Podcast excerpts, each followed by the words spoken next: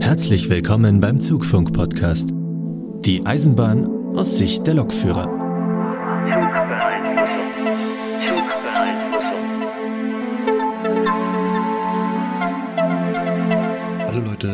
Willkommen zu dieser besonderen Episode vom Zugfunk-Podcast. Heute geht es ganz speziell um die S-Bahn in München. Hierfür war ich zu Besuch in der Leitstelle der S-Bahn München und habe einem alten Bekannten, Team Jan aus Episode 3 von Ipson Air, ein wenig über die Schulter geschaut. Doch bevor wir dazu kommen, dachte ich, gebe ich euch einen kleinen Einblick in die S-Bahn in und um München. Das gesamte S-Bahn-Netz ist etwa 430 Kilometer lang. Gefahren wird auf acht Linien, die insgesamt 150 S-Bahn-Stationen bedienen. Im Einsatz sind 238 Fahrzeuge der Baureihe 423 und zusätzlich noch 15 Fahrzeuge der etwas älteren Baureihe 420. Und mit diesem Material transportiert die S-Bahn an Werktagen bis zu 840.000 Fahrgäste pro Tag. Das war natürlich nicht schon immer so. Wenn wir mal zurückschauen in die Geschichte der S-Bahn München, etwa 120 Jahre zu Beginn des 20. Jahrhunderts, war ein System von Vorortbahnen vorherrschend. Das waren also einzeln verkehrende Eisenbahnunternehmen auf nicht elektrifizierten Strecken, die hauptsächlich Ausflugsverkehr in das Münchner Umland betrieben hat ein wirklich leistungsfähiges System, was Berufspendler in und aus der Stadt befördern konnte, war das natürlich nicht. Es gab also kein einheitliches Tarifsystem und vor allem war das ganze Netz nicht zusammenhängend. Dabei war München schon damals kein kleines Dorf. Um 1900 herum hatte die Stadt etwa 500.000 Einwohner und pro Jahr kamen im Schnitt etwa 10.000 neue Münchner hinzu. Es war also klar, da musste etwas Neues her. Aber lange Zeit passierte bis auf viel Planung leider nichts. Dann kamen dem Ganzen auch noch zwei nicht gerade sehr förderliche Weltkriege dazwischen, was aber dem Wachstum der Stadt kein Einhalt bot. So knackte München 1957 schon die Millionengrenze. Und das führte dazu, dass aufgrund des fehlenden, wirklich leistungsfähigen ÖPNV-Systems sich München zu einer der kraftfahrzeugreichsten Städte in Deutschland entwickelte. Es sollte dann noch bis 1965 dauern, bis man endlich mit dem Bau eines zusammenhängenden S-Bahn-Systems begann. 490 Millionen D-Mark sollte das Ganze damals kosten. Auch schon damals waren Kostenschätzungen scheinbar nicht so einfach. Es wurden dann letztendlich 900 Millionen D-Mark was heute ungefähr zwei Milliarden Euro entsprechen würde. Und Herzstück des Projektes war ein 4,2 Kilometer langer Tunnel zwischen dem Ost- und dem Hauptbahnhof. Dieser sollte den zentralen Nachteil des bisherigen Schienennetzes in München beseitigen und das östliche und westliche Eisenbahnnetz zusammenführen. Fünf unterirdische Stationen würde er beherbergen und faszinierenderweise, und das kann man sich heute kaum noch vorstellen, wurde er dann teilweise in offener Bauweise errichtet. Das bedeutet, man hat eine über ein Kilometer lange Baugrube mitten in München aufgerissen, den Tunnel dort hineingelegt und anschließend wieder zu betoniert. Bevor man jetzt richtig mit den Bauarbeiten beginnen konnte, kam ein Wendepunkt in der Geschichte der Stadt München. Und zwar der 26. April 1966. An diesem Tag war die 65. Sitzung des IOCs in Rom des Internationalen Olympischen Komitees. Und sie entschieden sich gegen Montreal, Madrid oder Detroit und für München und so erhielt die Stadt den Zuschlag für die Durchführung der 20. Olympischen Sommerspiele 1972. Das führte zu einem immensen Zeitdruck, denn jetzt hatte man bis zu den Spielen gerade mal noch sechs Jahre Zeit, um ein neues S-Bahn-Netz aus dem Boden zu stampfen, Sportstätten zu errichten, die Unterkünfte zu errichten und ein neues U-Bahn-Netz wollte man auch noch bauen. Doch tatsächlich schaffte die Stadt dieses Mammutprojekt. Drei Monate vor der Entzündung des Olympischen Feuers, am 28. Mai 1972, war die feierliche Eröffnung der S-Bahn München. Damals war das Netz 360 Kilometer lang und gefahren wurde mit den neuen hochmodernen elektrischen Triebzügen der Baureihe 420. Dabei war die S-Bahn von Anfang an ein Erfolgsmodell. Ursprünglich ging man von 240.000 Reisenden am Tag aus. Doch nach einem Jahr lag die Zahl der täglichen Fahrgäste bereits bei 400.000. Und das führte zu einer kleinen Kuriosität, die noch heute Bestand hat. Denn nach viel Kritik wurde bereits im ersten Jahr des Betriebes noch im Dezember 72 die erste Klasse für alle Fahrgäste freigegeben. Und so blieb es auch. Offiziell abgeschafft wurde die erste Klasse 1983 und seitdem gibt es keine erste Klasse mehr bei der S-Bahn München bis heute. Wie gesagt, war das S-Bahn-Netz damals noch deutlich kleiner als heute. Allerdings gab es damals schon Linien und Bahnhöfe, die es heute nicht mehr gibt. So zum Beispiel den Olympiabahnhof. Diese kleine Kuriosität kommt daher, dass das Olympiagelände mit dem weltberühmten Olympiastadion an keiner der damaligen Vorortbahnen lag. In den 80er Jahren stand die Bundesbahn unter einem enormen Kostendruck. Die Eisenbahn wurde nicht mehr als das Verkehrsmittel der Zukunft angesehen und so entschied man sich, die eh nur zu sportlichen Großveranstaltungen genutzte Linie zum Olympiabahnhof einzustellen und den Bahnhof am 8. Juli 1988 ganz zu schließen. Seitdem gab es immer wieder Pläne, den Bahnhof wieder in Betrieb zu nehmen. Allerdings sind die Gleisanschlüsse dorthin mittlerweile durch andere Baumaßnahmen unterbrochen und so ist der Geisterbahnhof, auch wenn er doch unter Denkmalschutz steht, längst dem Verfall preisgegeben.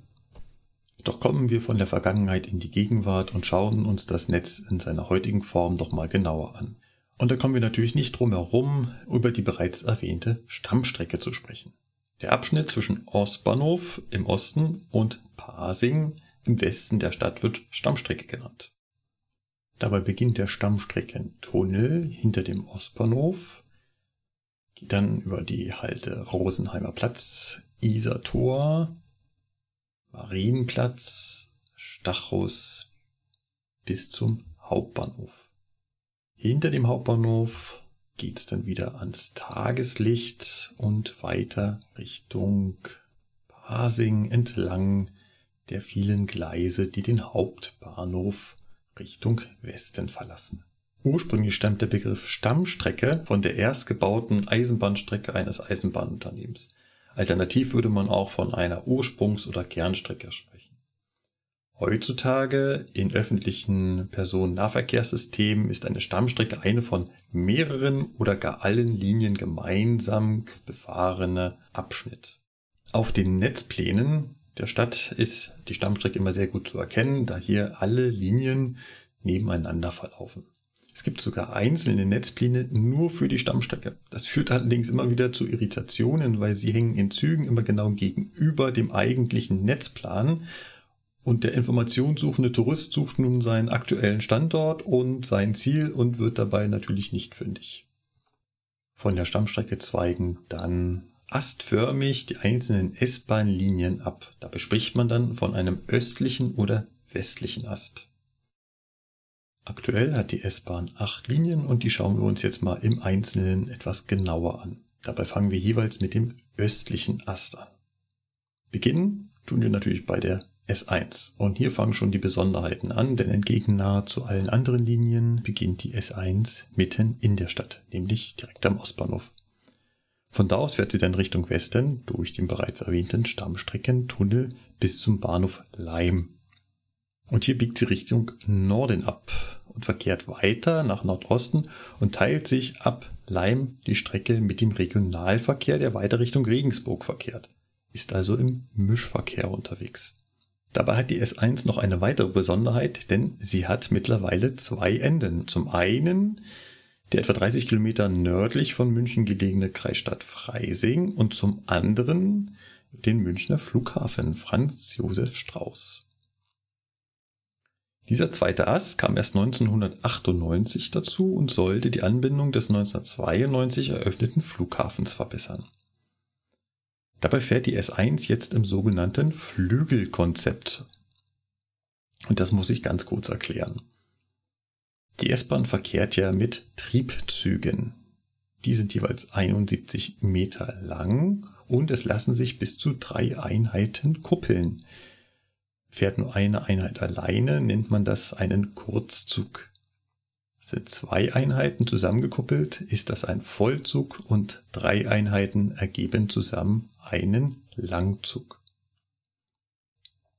Auf der S1 sind größtenteils Voll- oder Langzüge unterwegs, das heißt zwei oder drei Zugteile. Und diese Zugteile haben nicht alle dasselbe Ziel, denn immer der letzte Zugteil fährt nicht nach Freising, sondern zum Flughafen. Dafür wird der Zug in Neufahren bei Freising geteilt. Nächster Halt Neufahren. Dieser Zug wird dort geteilt. Der vordere Zugteil fährt weiter nach Freising, der hintere zum Flughafen. Bitte beachten Sie die Anzeigen. Next stop, Neufahren. This train separates at the next station. The first part of the train will continue to Freising, the last to the airport. Please note the displays. Ansage hielt der Zug in Neufahren. Auf den hinteren Zugteil stieg ein neuer Lokführer auf, entkuppelte den hinteren Zugteil. Der vordere Zugteil konnte dann seine Fahrt nach Freising fortsetzen und er fuhr den Zugteil zum Flughafen. An ihren Endstationen wenden die beiden Zugteile und fahren nach einer kurzen Pause wieder zurück Richtung München, treffen sich natürlich wieder in Neufahren. Jetzt fährt der Zugteil, der vom Flughafen kommt, zuerst ein und der von Freising kommende Zugteil dann als zweites und kuppelt auf den ersten Zugteil hinten drauf und zusammen geht's dann wieder zurück zum Ostbahnhof. Das war die Linie S1. Kommen wir zur S2 und sie startet im Osten gar nicht so weit entfernt vom Flughafen, nämlich in der etwa 31 Kilometer nordöstlich von München gelegenen Stadt Erding. Und die Tatsache, dass die beiden Punkte gar nicht so weit voneinander entfernt sind, führt auch zum Plan des Erdinger Ringschlosses, bei der man das Ende der S1, also dem Flughafen, mit dem Anfang der S2 verbinden möchte. Und man möchte es kaum glauben, doch tatsächlich ist dieses Projekt mittlerweile sogar in Bau, allerdings wird mit einer Fertigstellung nicht vor 2029 gerechnet.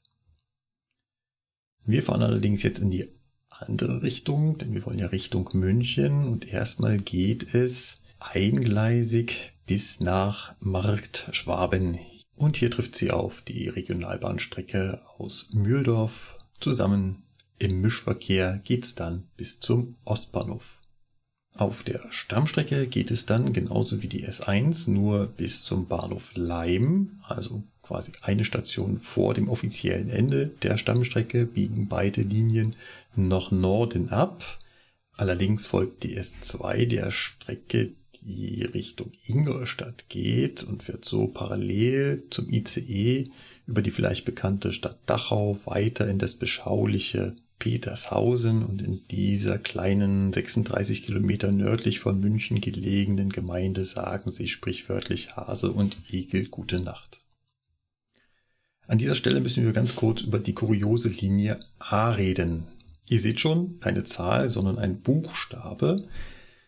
Sie verläuft oder verlief, je nachdem, wie man sieht, von Dachau wo wir jetzt gerade mit der S2 vorbeigefahren sind, nach Altomünster, einem kleinen Örtchen etwa 20 Kilometer nordwestlich von Dachau. Diese kleine Linie war zwar schon 1972 Teil des S-Bahn-Netzes, wurde jedoch nie elektrifiziert. Somit fuhren hier also weiter Regionalzüge mit Nahverkehrswagen, gezogen von einer Diesellok der Baureihe 211, die erst 1994 durch modernere Dieseltriebzüge der Baureihe 628 ersetzt wurden. Erst im Dezember 2014 wurde die Strecke richtiger Teil des S-Bahn-Netzes. Sie war jetzt vollständig elektrifiziert und verkehrt seitdem als Teil der S2, manchmal durchgehend oder manchmal ähnlich wie die S1 in einem Flügelkonzept. Machen wir weiter mit der S3 und mit den Besonderheiten hört es nicht auf, aber erstmal beginnt die Linie im beschaulichen Holzkirchen, eine etwa 30 Kilometer südlich von München gelegene Gemeinde und verläuft dann teilweise recht geradlinig nach Norden, bis sie bei Unterhaching, ja, der eine oder andere kennt es vielleicht von der Spielvereinigung Unterhaching, in den Süden Münchens kommt und dann vom Westen aus in den Ostbahnhof einfährt. Und jetzt haben wir ein Problem, denn wir wollen ja weiter nach Westen. Wir sind also von, wenn man drauf schaut, von links in den Bahnhof eingefahren und wollen links auch wieder raus. Und tatsächlich macht die Linie hier Kopf, wie der Eisenbahner sagt. Sie wendet. Ich weiß nicht, wie oft es das in Deutschland gibt, jedoch in München gibt es tatsächlich zwei Linien, die am Ostbahnhof die Richtung wechseln. Eine davon ist die S3. Wenn der Zug hier ankommt, steigt also am anderen Ende ein Lokführer auf, bereitet seinen Führerstand vor, plärt dann in den Außenlautsprecher so etwas wie Gleis 3 Fertsch, wenn er abfahrbereit ist. Dann geht's weiter über die Stammstrecke, diesmal bis nach Pasing und weiter Richtung Augsburg. Dabei verläuft die Strecke parallel zur ICE und Regionalbahnstrecke, endet jedoch etwa genau auf der Hälfte zwischen Augsburg und München in Mammendorf. Und hier gibt's noch nicht mal Hase und Igel, gerade mal 5000 Einwohner beherbergt diese kleine Gemeinde. Dabei sind sogar die letzten beiden Stationen nur noch eingleisig befahrbar. Kurzer Blick in die Historie. So weit raus fährt die S3 erst seit 1988. 1972 endete die Linie bereits zwei Stationen hinter Pasing in Lochhausen, einem heute zu München gehörenden Stadtteil. Und Fun Fact, die Station Mammendorf liegt eigentlich im Ort Nannhofen. Und so hieß diese Station, die es natürlich auch schon vor der S-Bahn gab, weil sie liegt ja wie gesagt an der Strecke München-Augsburg auch bis 2004. Bereits 1978 allerdings wurde Nannhofen durch Mammendorf geschluckt, also eingemeindet. Der Namensänderung waren dann allerdings langwierige Verhandlungen vorausgegangen, denn die Summen, die die Bahn als auch der MVV, also der Verkehrsverbund in München, für die Umbenennung verlangte, waren so enorm, dass sich die kleine Gemeinde Mammendorf das gar nicht leisten konnte. Machen wir weiter mit der S4. Sie startet im Südwesten in Grafing, einer der Strecke München-Rosenheim-Salzburg gelegenes Örtchen und fährt von da aus Richtung Westen entlang genau dieser Strecke, aber jedoch auf eigenen Gleisen nach München. Durch die gesamte Stammstrecke geht's jetzt bis Pasing und ab hier weiter Richtung Allgäu. Allerdings musste sich die Gleise jetzt mit den Regional- und Eurocity-Zügen bis zu ihrer Endstation in Geltendorf teilen. Jetzt würde jeder wohl halbwegs logisch denkende Mensch eine S5 erwarten. Nur die gibt es gar nicht beziehungsweise nicht mehr. Bis 2009 gab es die sehr wohl, doch damals wurde das Liniennetz umstrukturiert und so brauchte man ab 2009 eine Linie weniger. Nun war man jetzt in einem Dilemma. Seit 1992 stand in jedem Stadtführer weltweit, fahren Sie mit der S8 vom und zum Flughafen. Würde man die Zahlen jetzt einfach nach unten korrigieren, müsste man jede Broschüre umdrucken. Also lässt man seitdem die S5 einfach aus. Aber eine S6 haben wir wieder. Sie startet im Münchner Südosten nahe der Bahnlinie Salzburg-München. Genauer gesagt in der 142.000 Einwohner großen Kreisstadt Ebersberg. Von da aus schlängelt sich die S-Bahn etwa sechs Kilometer eingleisig durch die oberbayerische Landschaft bis zu dem schon bekannten Bahnhof Grafing. Ab hier, genauer gesagt ab dem Bahnhof Grafing Bahnhof, denn Grafing hat tatsächlich sogar zwei Bahnhöfe, verkehrt die Linie zusammen mit der S4 bis Pasing. Erst hier trennen sich die beiden Linien wieder. Die S4 fuhr ja weiter westlich ins Allgäu, die S6 biegt jetzt Richtung Süden ab. Dabei führt die Linie jetzt in die wohl vielen bekannte Kreisstadt Starnberg und dann noch ein wenig weiter entlang des gleichnamigen Sees bis in die kleine Gemeinde Tutzing. Und auch die S6 kommt dabei nicht ohne Mischverkehr aus. Ab Gauting muss sie sich die Gleise mit dem Regionalverkehr Richtung Garmisch-Partenkirchen teilen. Kommen wir zu einer ganz besonderen Linie der S7. Sie beginnt und endet im Münchner Süden. Tatsächlich liegen ihre Endstationen gerade einmal 25 Kilometer Luftlinie auseinander.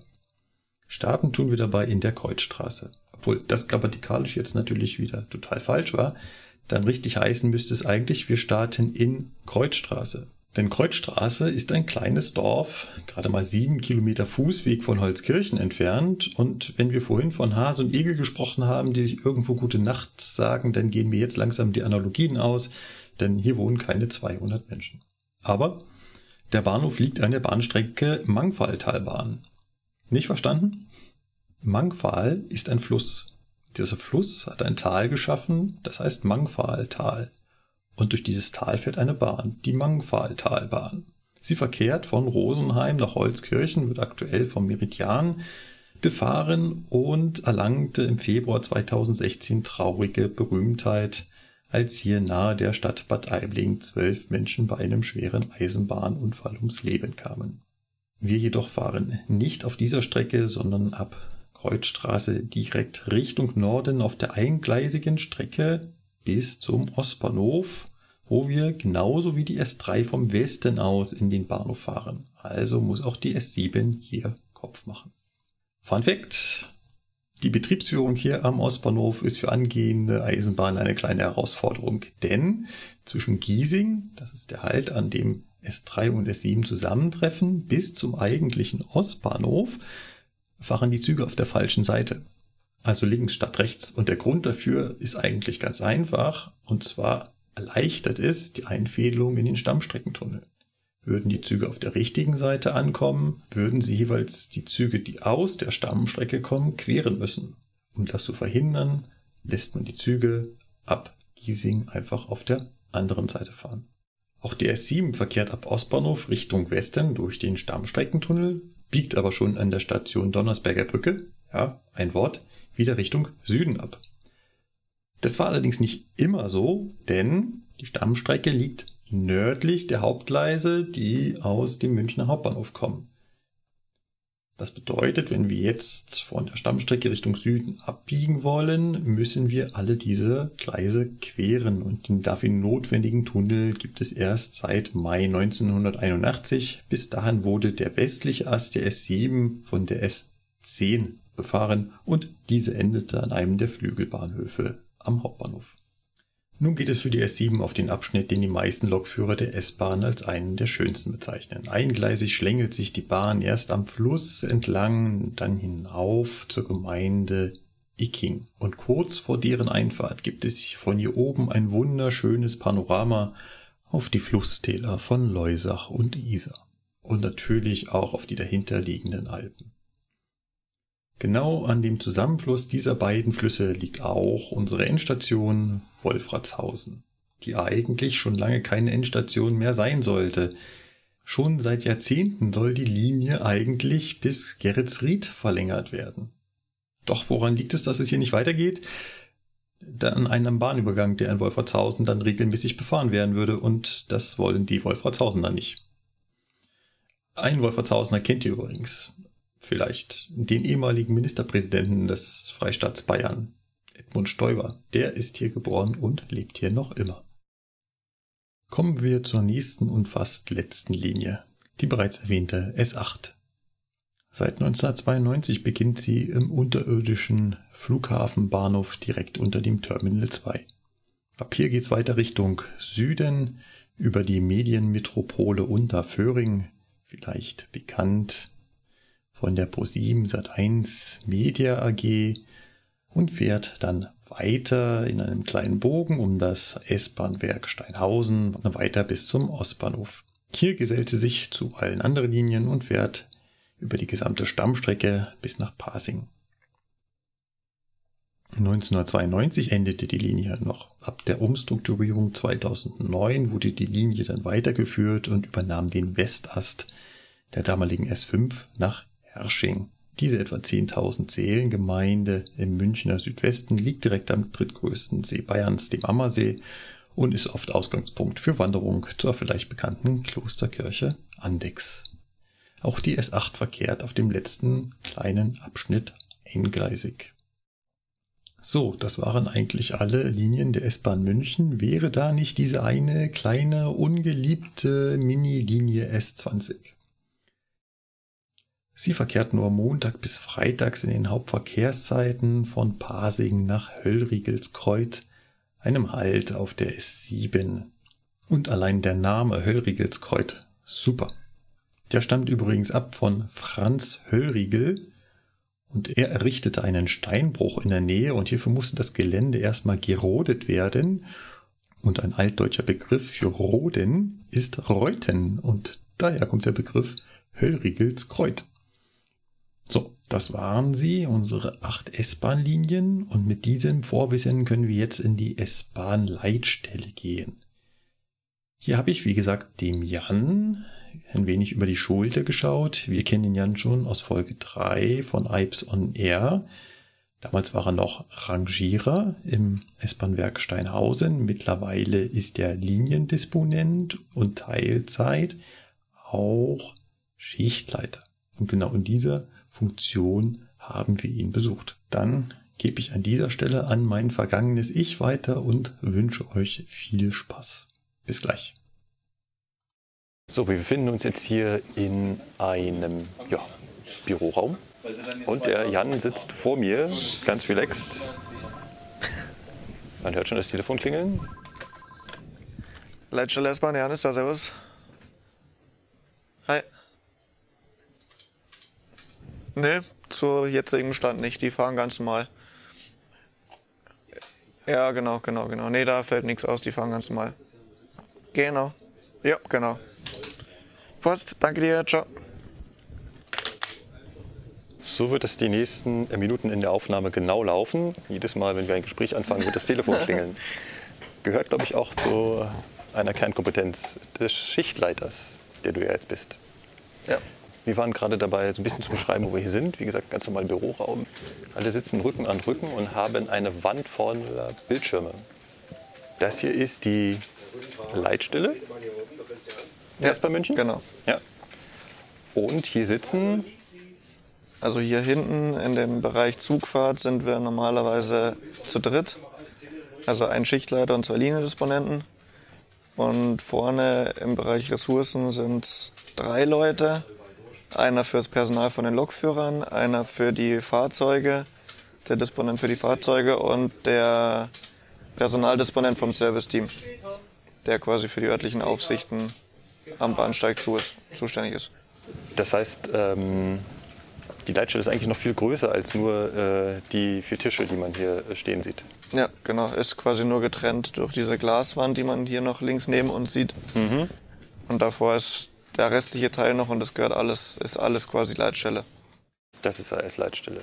Und du hast gesagt, im Bereich Zugfahrt, Genau. das heißt, ihr hier kümmert euch nur um die fahrenden Züge. Ja, so kann man das sagen, genau. Jetzt habe ich ganz viele Fragen auf meiner Liste, die sich auch so ein bisschen darum drehen, wie Fahrzeuge in den Betrieb reinkommen, was ihr bei Fahrzeugmangel macht und so weiter. Das heißt, bin ich eigentlich an der falschen Adresse. Nein, quasi nicht, weil ich, also als Schichtleiter bist du, bist du sowieso für die komplette Leitstelle zuständig. Also dementsprechend habe ich trotzdem den Überblick auch über die anderen Bereiche. Du bist der Chef von dem Ganzen. Sozusagen, genau. Also jetzt quasi deswegen auch während der Schicht quasi der Leiter. Also normal arbeiten die Disponenten selbstständig für sich und ich habe halt da ein Auge über alles drauf trotzdem. Und am Ende natürlich kann ich trotzdem sagen, nee, das machen wir nicht so, wenn ich denke, das ist nicht zum Vorteil oder so, wie es sein sollte, kann ich jederzeit immer noch einschreiten. Oder falls die Kollegen Liniendisponenten ziemlich drin hängen, dass ich trotzdem den gesamten Überblick habe, falls bei denen, dass, dass die irgendwas übersehen würden oder sowas, dass ich auch sie unterstützen kann oder darauf hinweisen kann. Das heißt, du äh, hast nicht nur eine Kontrollfunktion, sondern du unterstützt sie auch. Das heißt, wenn du merkst, sie kommen mit der Arbeit nicht hinterher oder übersehen Sachen, dass du dann eingreifen könntest. Ja, genau. Okay, jetzt hast du gesagt, sind wir drei Liniendispos hier? Zwei Linien des Ah, Bus zwei, zwei und ein Liniendispos Schichtleiter. und ein Schichtleiter. Was, was, was machen denn die, also was machen Liniendispos so? Also der Arbeitsinhalt von einem Liniendisponenten ist, er Also sowieso macht er die ganze Zeit Monitoring, so wie eigentlich wie hier alle. Ich auch. Also dass wir auf die, in dem Fall jetzt die oberen vier Bildschirme schauen. Also es sind ja bei mir jetzt hier acht Bildschirme, vier oben, vier unten. Und auf den oberen vier Bildschirmen sieht man den sogenannten Streckenspiegel. Da sehe ich alle, also das komplette S-Bahn-Netz quasi und die ganzen Züge, wo die überall sind. Was auf dem Streckenspiegel nicht über, über GPS läuft, wie man vielleicht fälschlicherweise denken könnte, sondern das System funktioniert quasi, wenn die Züge über Kontakte fahren oder Signale oder sowas, dann springt die Zugnummer sozusagen weiter. Und daran se- sieht man, wo die Züge gerade sind. Und dementsprechend hat der Liniendisponent, also jeder Liniendisponent hat jeweils vier Linien, deswegen zwei bei acht Linien. Und dann äh, betreibt er Monitoring, um zu sehen, wenn sich irgendwo Verspätung aufbaut, um sich dann da quasi drum zu kümmern. Genau, soll ich das auch gleich erzählen, wie er sich drum kümmert? Oder? Ich, ich kann ja erstmal da, da nochmal nachhaken. Also allein schon dieses Monitoring, äh, im wahrsten Sinne des Wortes Monitoring, auf die Monitore starren. Das heißt, wenn du da, also für mich ist es nur ein Wirrwarr von äh, Punkten, die sich hin und her bewegen. Ähm, du hast, wenn du da drauf schaust, einen Überblick, was du da siehst. Ja, genau. Und ähm, ist das irgendwie aufgeteilt? Also schaust du jetzt auf alle Züge und die einzelnen Liniendispos nur auf einzelne Linien? So ist es eigentlich. Also die Liniendisponenten schauen auf ihre jeweils zugeteilten vier Linien quasi. Ähm, und ich versuche halt auch so ein bisschen den Gesamtüberblick zu haben, aber prinzipiell ist der Schichtleiter für die Züge in der Stammstrecke zuständig, also zwischen Ostba äh, Ostbahnhof und Parsing.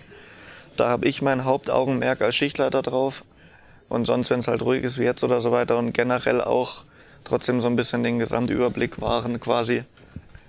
Da muss man vielleicht gleich am Anfang sagen, die Münchner S-Bahn hat ja ein Nadelöhr. Genau. Das heißt, die Stammstrecke zwischen Pasing und Ostbahnhof, wo im Prinzip alle Linien durch wollen. Genau. Und alles, was von, den Stammstreck, was von der Stammstrecke dann weggeht, bezeichnet man im Prinzip als Außenäste. Ja.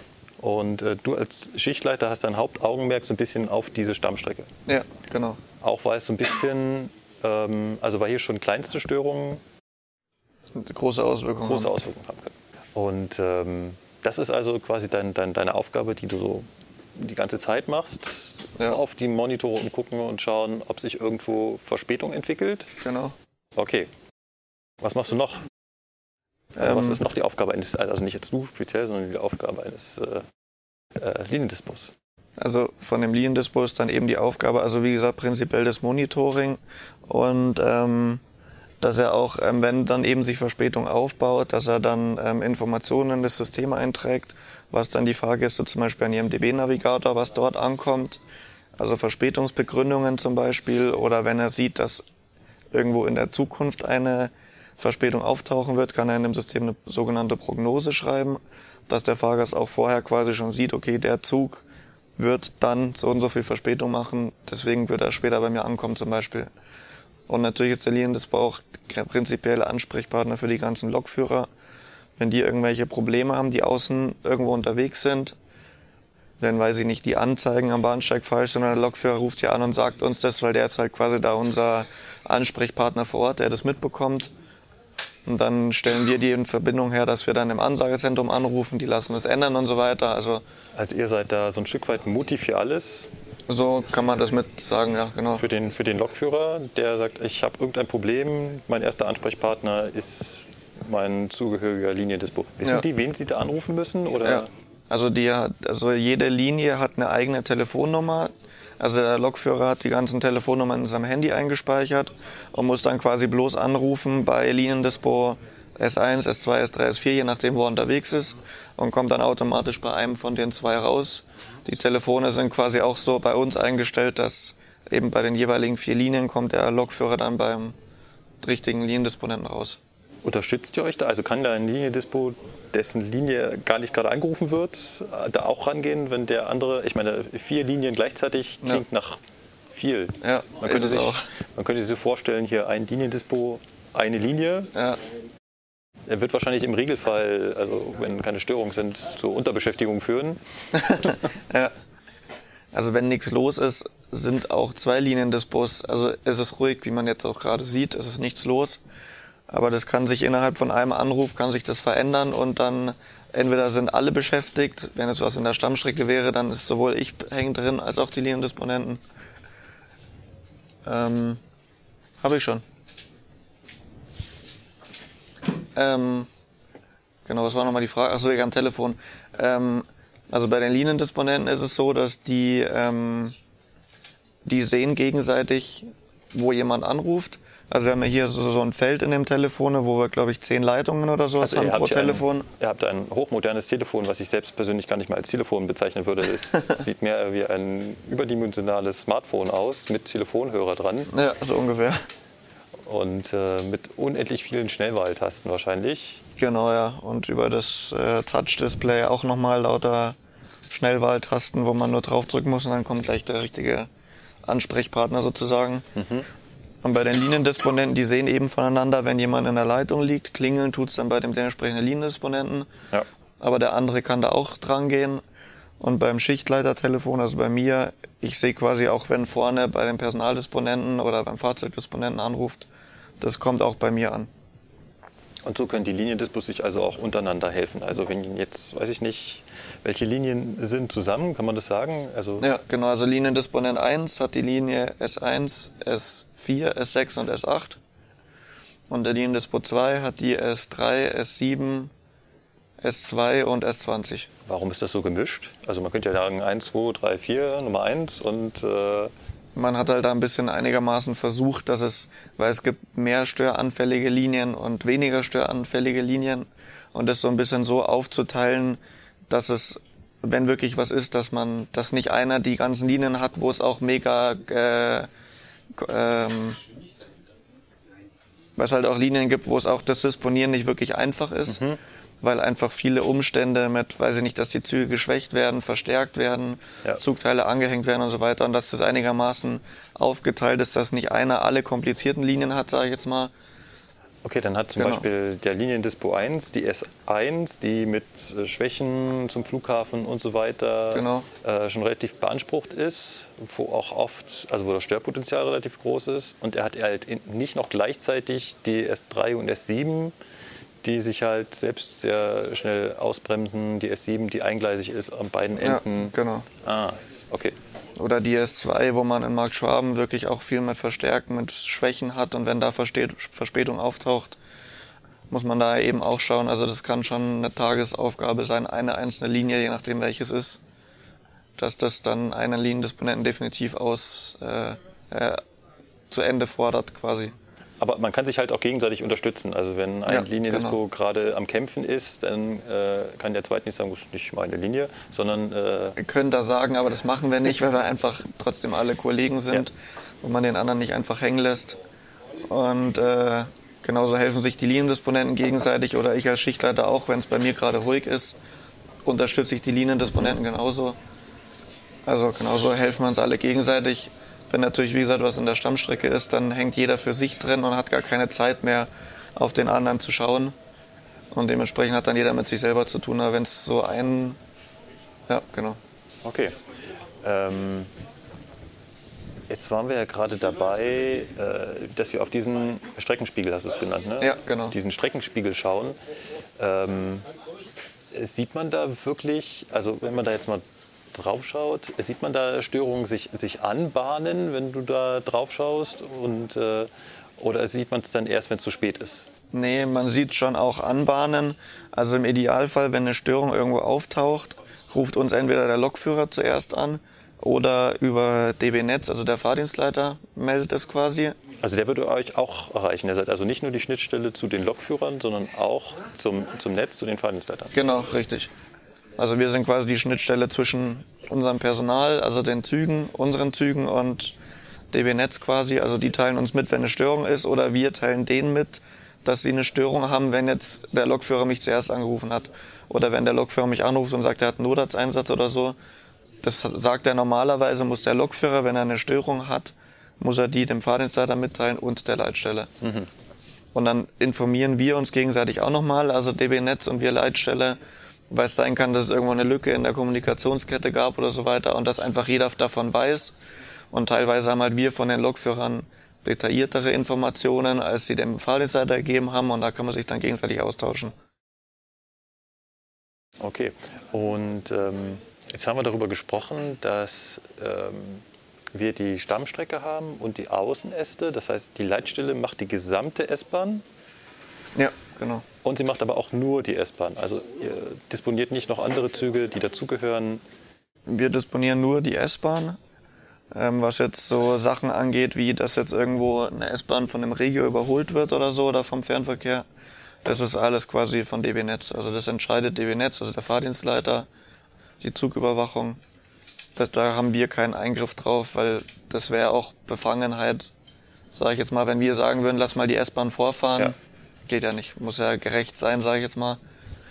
Das heißt, da seid ihr außen vor. Ihr müsst quasi damit leben, was DB Netz äh, entscheidet und macht. Ja, in Ja. dem Punkt schon dann, genau. Habt ihr da auch ein Mitspracherecht, sozusagen anzurufen und zu sagen, es wäre lieb, wenn du den und den Zug vorlässt? Ich meine, ein- es würde ja vielleicht stellenweise Sinn machen, dass ein S-Bahn-Zug vorfahren muss, weil er sonst an anderer Stelle ein viel größeres Chaos erzeugt. Also man kann mit DB Netz immer reden, das ist überhaupt kein Problem.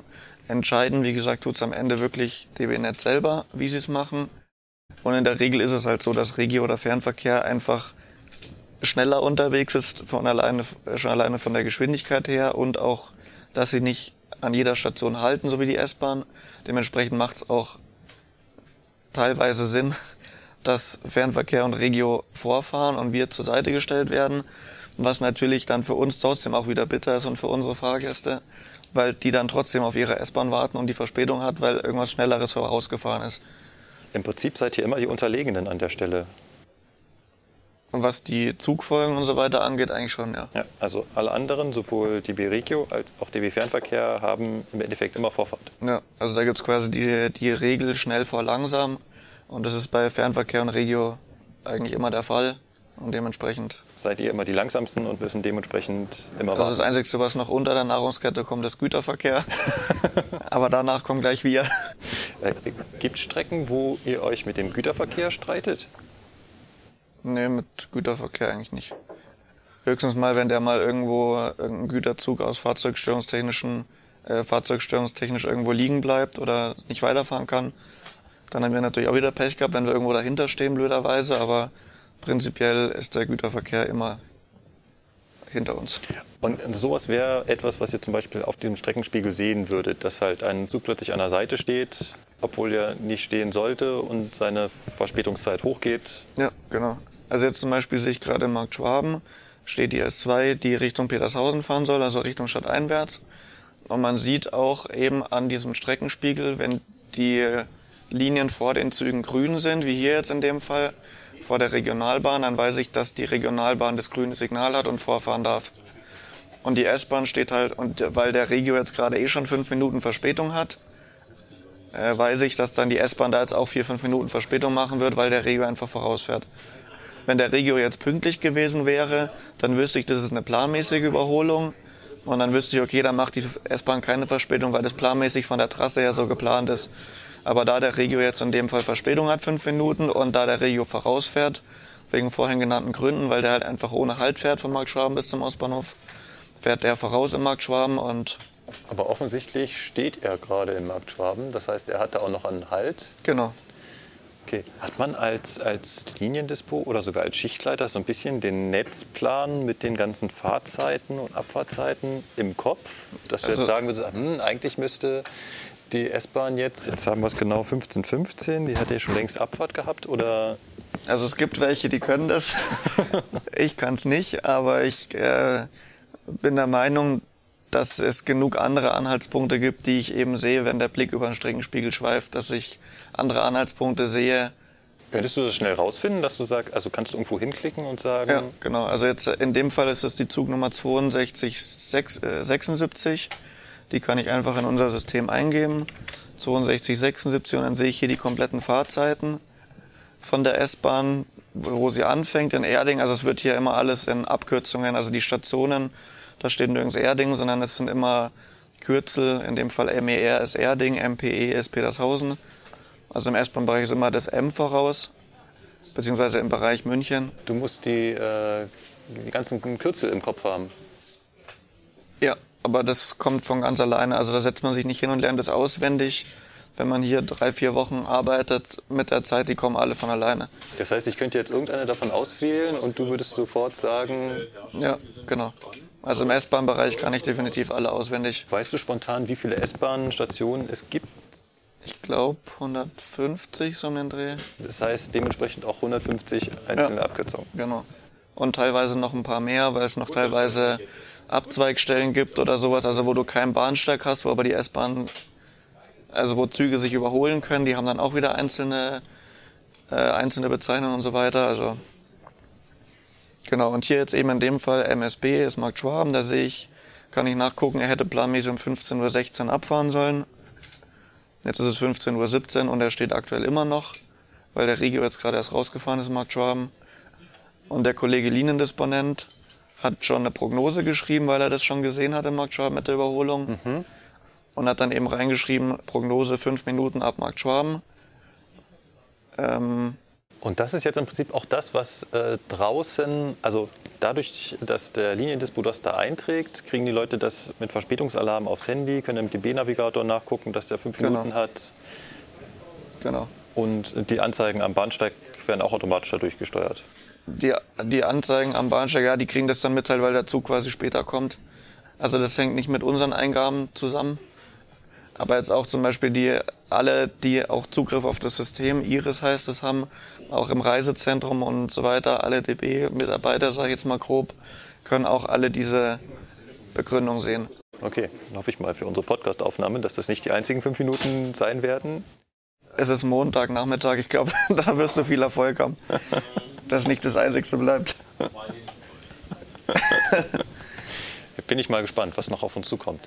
Was habt ihr denn eigentlich für Möglichkeiten, wo wir jetzt gerade schon bei dem blöden Thema Verspätung sind, überhaupt Einfluss auf das Netz zu nehmen? Ich meine, ihr könnt ja nicht die Züge schneller fahren lassen oder Abkürzungen nehmen oder Ja.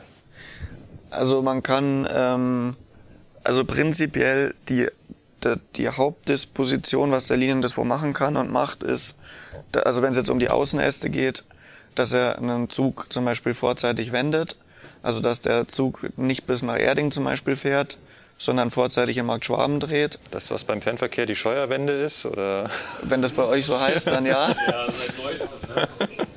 Was ist denn die Scheuerwende? Das kenne ich nicht. genau, Warum heißt das Scheuerwende? ja, weil das, Ach so, deswegen. der, der hat das vorgeschlagen, dass es doch eine gute Idee wäre. Also bei uns wird das so praktiziert. nee, das, das hängt halt quasi einfach damit zusammen, wenn ich jetzt, gut, Erding war jetzt ein blödes Beispiel, aber nehmen wir jetzt mal zum Beispiel äh, Hersching oder so. Der, also in der Regel haben die Züge auf den Außenästen an der Endstation bloß 10 Minuten Wendezeit. Also dass der Zug ankommt, dann muss, hat der Lokführer quasi 10 Minuten Zeit, um auf die andere Seite vom Zug zu gehen, seinen Zug wieder aufzurüsten und dann wieder reinzufahren. Ja. Und äh, Wenn er jetzt Genau. schon mit 20 Minuten Verspätung kommt, wäre quasi, wären die 10 Minuten die einzigen, die er zur Verfügung hätte, um Verspätungsabbau zu betreiben? sozusagen, genau, aber von den 10 Minuten muss man dann auch nochmal wieder abziehen, dass er noch einen Fußweg hat von der einen Seite aufs andere Ende Ja. und den Ja. Zug abrüsten muss, auf der anderen Ja. Seite wieder aufrüsten muss, vorbereiten.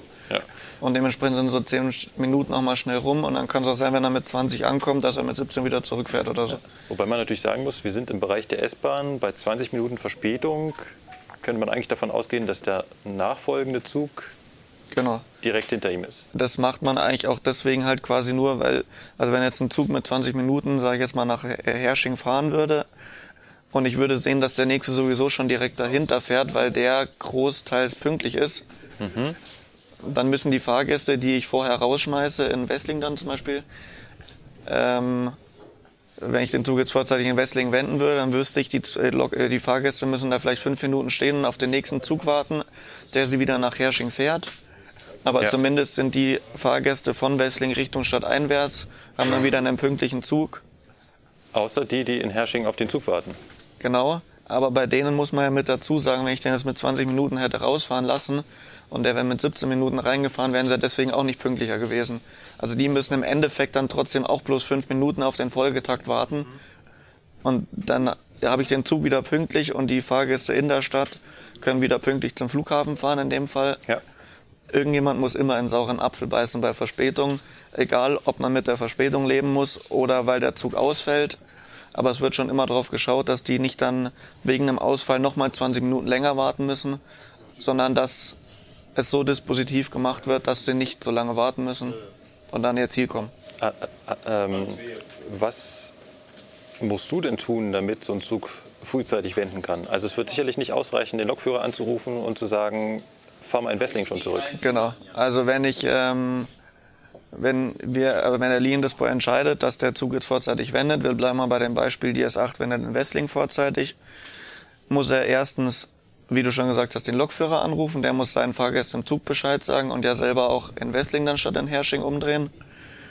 Dann müssen wir das aber in erster Linie immer noch mit DB Netz auch ausmachen, also mit den Fahrdienstleitern sozusagen, dass die auch wissen, dass sie den, dem Zug nicht die Ausfahrt Richtung Hersching weiterstellen, sondern dass der dort endet und wieder zurückfährt.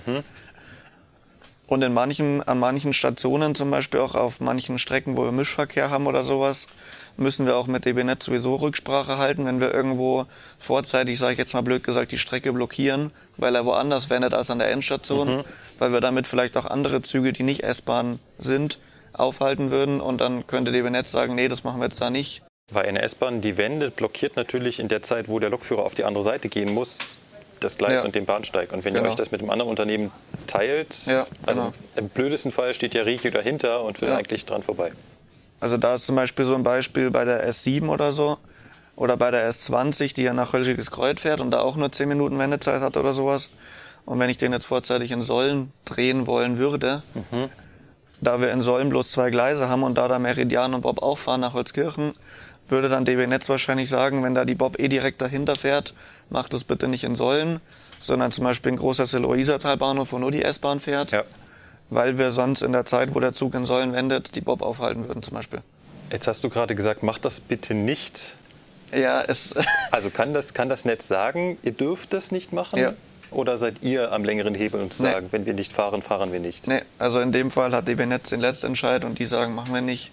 Okay. Weil die quasi sozusagen die Unabhängigen sind Ja. unter allen Verkehrsunternehmen. Äh, genau, die entscheiden das dann am Ende, für wen das, also wie es für alle besser ist, sage ich jetzt mal. Genau. okay. Das heißt, wir haben jetzt den Lokführer informiert und wir haben DB Netz, sprich den Fahrdienstleiter informiert. Genau. Dann, äh, habt ihr im Lokführer warte mal kurz. Gut, alles klar. Dankeschön, ciao. Ist was? 66, 77 fährt mal am Bahnsteig Gauting vorbei und dann hintenrum erst drauf. Weichenstörung. Ah, okay. Kannst du was ins Betrieb live mal schnell rein? Machst du, Falco? Wunderschön, Ich mach schon. Ähm, 66, 77 vor Gauting muss jetzt leider mal ohne Halt am Bahnsteig vorbeifahren und dahinter erst auf die S-Bahn rüber, weil die die Weiche da nicht hinbekommen.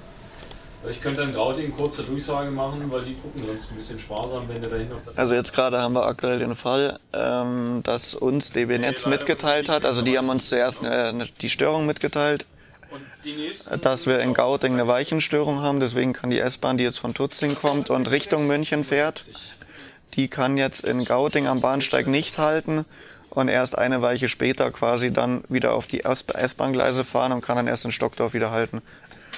Und jetzt haben wir es quasi, also wir haben die Information von DB Netz bekommen, gerne. Und ähm, wo wir jetzt auch wieder dabei wären, wegen der vorzeitigen Wende zum Beispiel, ist dasselbe. Wir reden mit DB Netz drüber, wir sagen dem Blockführer Bescheid und wir tun das. Da haben wir auch noch so ein schönes Tool, das heißt Betrieb Live. Ähm, das haben alle möglichen Eisenbahnverkehrsunternehmen sind da mit drin und DB Netz ist da mit drin, das Ansagezentrum ist da mit drin, die Leitstellen sind da mit drin. Da schreiben wir Informationen rein und der Hauptabnehmer, sage ich jetzt mal, für den wir das da reinschreiben, in dem Fall ist das Ansagezentrum tatsächlich, weil wir die nicht einzeln anrufen. Ähm, wir schreiben das da rein und die lesen das und das Ansagezentrum ist dafür zuständig für die Anzeigen und Ansagen am Bahnsteig. Das Ansagezentrum ist aber nicht hier. Nee, genau, das sitzt in der Betriebszentrale an der Donnersberger Brücke, wo auch ganz viele Fahrdienstleiter sitzen. Und die sitzen da eben mit drin. Die gehören auch nicht zur S-Bahn, also auch unternehmenstechnisch nicht. Und denen teilen wir das sozusagen über das Betrieb live mit. Wir schreiben das rein. Das kann man sich vorstellen wie, es sieht aus wie eigentlich ein Chat, quasi kann man sagen. Da kann man eine Meldung reinschreiben. Man kann auch zu der Meldung dann nochmal Sachen noch aktualisieren oder andere Be äh, Bereiche könnte ich darüber auch was fragen, wenn irgendwas, wenn irgendwas unklar ist oder Ja. so. Also wie eine Chat-Funktion hat es einfach. Ah, das ist, ja, das ist ein guter Vergleich, wie ein globaler Chat. Genau, also wie in WhatsApp quasi, sage ich jetzt mal, so über den Daumen gepeilt, hat da jeder seine Rolle. Also wo man in WhatsApp seinen eigenen Namen hat, sage ich mal, haben wir, ist es hier in Rollen aufgeteilt. Also als Schichtleiter oder Liniendisponent kann man da Sachen reinschreiben. Alle können Sachen reinschreiben. Und jeder andere kann dann auch zu der betroffenen Störung dann, wie gesagt, noch eine Nachricht schreiben. Also wie ein Chat einfach, wo man einfach noch, wie gesagt, Fra- Nachfragen hat oder noch Sachen Aber ihr chattet da nicht wirklich drin. Nee, wir chatten da nicht. Dafür ist erstens die Zeit nicht da und auch das, das, der Sinn nicht dafür da. Es ist einfach nur, um sehr schnell kommunizieren zu können nach draußen, was los ist. Genau. Da schreiben wir es rein, wenn wir irgendwas haben, wie jetzt der Haltausfall in Gauting oder wenn wir was vorzeitig wenden würden, dass es eben dadurch am Bahnsteig ankommt für die Fahrgäste, per Durchsage oder Anzeige. Und die vierte Sache, die wir noch machen, ist, dass wir ähm, in unser System, das heißt ISTP, also steht für Informationssystem äh, Transportleitung, Ja. ISTP. Ja. Da muss man mit dazu sagen, wir hier, das heißt Leitstelle Plus, wo wir hier sind. Früher gab es das nicht. Da gab es eine Transportleitung und eine Leitstelle. Und das hat man quasi jetzt vor ein paar Jahren, das Konzept fährt man quasi, dass man die zwei Sachen verbindet und zusammenfügt. Also auch, dass sie örtlich zusammensitzen, was vorher nicht der Fall war. Und das heißt jetzt eben Leitstelle Plus. Vorher war es Transportleitung Leitstelle einzeln. Wir hier hinten, der Bereich Zugfahrt sozusagen, kann man sagen, war der Bereich Transportleitung. Und die Leitstelle war Maschinendienst, also Fahrzeugdisponent und Personaldisponent. Und die sind vorher eben auch örtlich getrennt gesessen und das hat man zusammengeführt. Das hier ist Leitstelle Plus. Deswegen, wenn ich von Transportleitung auch teilweise rede, das ist einfach so ein alter Begriff, aber das steht jetzt für Leitstelle ganz normal. Und da dieses System auch noch uralt ist und schon, es schon ewig gibt, deswegen heißt es einfach noch Transportleitung, steckt im Namen quasi mit drin. Und hier habe ich dann eben quasi kurz zur Unterstützung von Marcel, der Liniendisponent ist, habe ich noch den Haltausfall reingemacht von Gauting. Das ist dann eben der Punkt, dass es die Fahrgäste auf ihrem Handy sehen und über genau die Kanäle, die öffentlichen, dass es dann für den Fahrgast bekannt ist, dieser Zug hält nicht in Gauting wegen einer Weichenstörung. Das heißt, der fährt jetzt schmerzlos einfach an dem Bahnsteig vorbei. Genau, auf den Fernverkehrsgleisen, also Gauting hat ja S-Bahn-Gleise und Fernverkehrsgleise. Und an den Und er kam ein- Fernverkehrsgleisen ist kein Bahnsteig. Genau, genau. Ja. Und da eben die Weiche nicht funktioniert hat, von auf die S-Bahn-Gleise müssen wir jetzt eine weiterfahren, eine Weiche. Und dann kommt er eben erst an den Bahnsteig in Stockdorf wieder ran. Müsst ihr jetzt auch für die nachfolgenden Züge euch da was überlegen? Ich meine, es wäre blöd, wenn jetzt da nie wieder ein Zug. Das ist richtig. Also in dem Fall hat jetzt der Marcel auch schon beim, ich muss noch mal noch ein anderes Thema klären jetzt. Wir telefonieren nicht mit Fahrdienstleitern, weil, also da gibt's diesen, das heißt diskriminierungsfreier Zugang. Das bedeutet, man könnte quasi vorwerfen, wenn wir Fahrdienstleiter, egal um welches Belang es geht, egal bei welchen Belangen, wenn wir einen Fahrdienstleiter direkt anrufen würden, könnte man quasi behaupten oder andere Verkehrsunternehmen könnten das behaupten, dass wir den Fahrdienstleiter dahingehend beeinflusst haben, dass er die S-Bahn bevorzugt. Ja, Äh, entgegen Bob, Meridian, Alex, was weiß ich, wen es da alles gibt. alle unsere Mitbewerber. Genau. Und dass das nicht vorgeworfen werden kann, sozusagen, gibt es einen Posten, auch in der Betriebszentrale an der Donnersberger Brücke. Ähm, der heißt Bereichsdisponent und das ist unser Ansprechpartner zu DW Netz. Also wir dürfen quasi offiziell nicht mit Fahrdienstleitern telefonieren, sondern es läuft alles über den Bereichsdisponent. Der ist die Schnittstelle zwischen den ganzen einzelnen Fahrdienstleitern und uns, der Leitstelle. Okay. geht's mal im Gegengleis. Genau, dementsprechend reden wir nie mit Fahrdienstleitern. Außer es geht jetzt zum Beispiel Sachen wie jetzt um, wenn wir in der Abstellung nachts irgendwas ändern, wie in Grafing zum Beispiel oder sowas. Da das alles sehr äh, komplex ist, komplex war auch das Wort, was mir vorher nicht eingefallen ist, ähm, da das alles sehr komplex ist, redet man das dann mit dem Fahrdienstleiter persönlich, weil das erstens ja nichts mit anderen Verkehrsunternehmen zu tun hat und es sonst diesen Effekt von Schiller Post hätte, wenn ich so Konstrukte Sachen irgendwie versuche, dem Bereichsdisponenten zu sagen Ja. und der sagt das dem Fahrdienstleiter, dann kommt am Ende nur die Hälfte raus. Bei diesem Betrieb live, was du vorhin erwähnt hast, da ist der Fahrdienstleiter nicht mit dabei. Kann er nee, nicht mitchatten? Nee, der Fahrdienstleiter nicht, aber der Bereichsdisponent in dem Fall Ah, wieder. Okay. Und äh, aber mit denen, da gibt's auch die Anweisung, haben wir zusätzlich zu telefonieren. Also er kann das alles lesen, was ich reinschreibe, ich kann lesen, was er reinschreibt, aber wir müssen auch zwingend miteinander telefonieren. Was ich auch korrekt so finde, weil schriftlich kommen manche Sachen halt auch anders rüber, wie jeder auch aus WhatsApp weiß, auch aus privaten Dingen. Also es ist jetzt nicht, geht jetzt nicht hier um private Dinge, aber einfach teilweise hat man persönlich, wenn man miteinander redet, äh, mehr Informationen teilweise, als sie vielleicht im Betrieb live reingeschrieben werden, weil das in dem Kanal einfach so detaillierte Sachen vielleicht die Leute nicht so interessiert, wie mich persönlich jetzt. Und jetzt in dem Fall war das jetzt so, der Marcel hat jetzt den Bereichsdisponenten vorhin nochmal angerufen, wie das jetzt in Gauting aussieht. Ob äh, da jetzt die Chancen stehen, dass wir ähm, mit dem nächsten Zug wieder halten können in Gauting.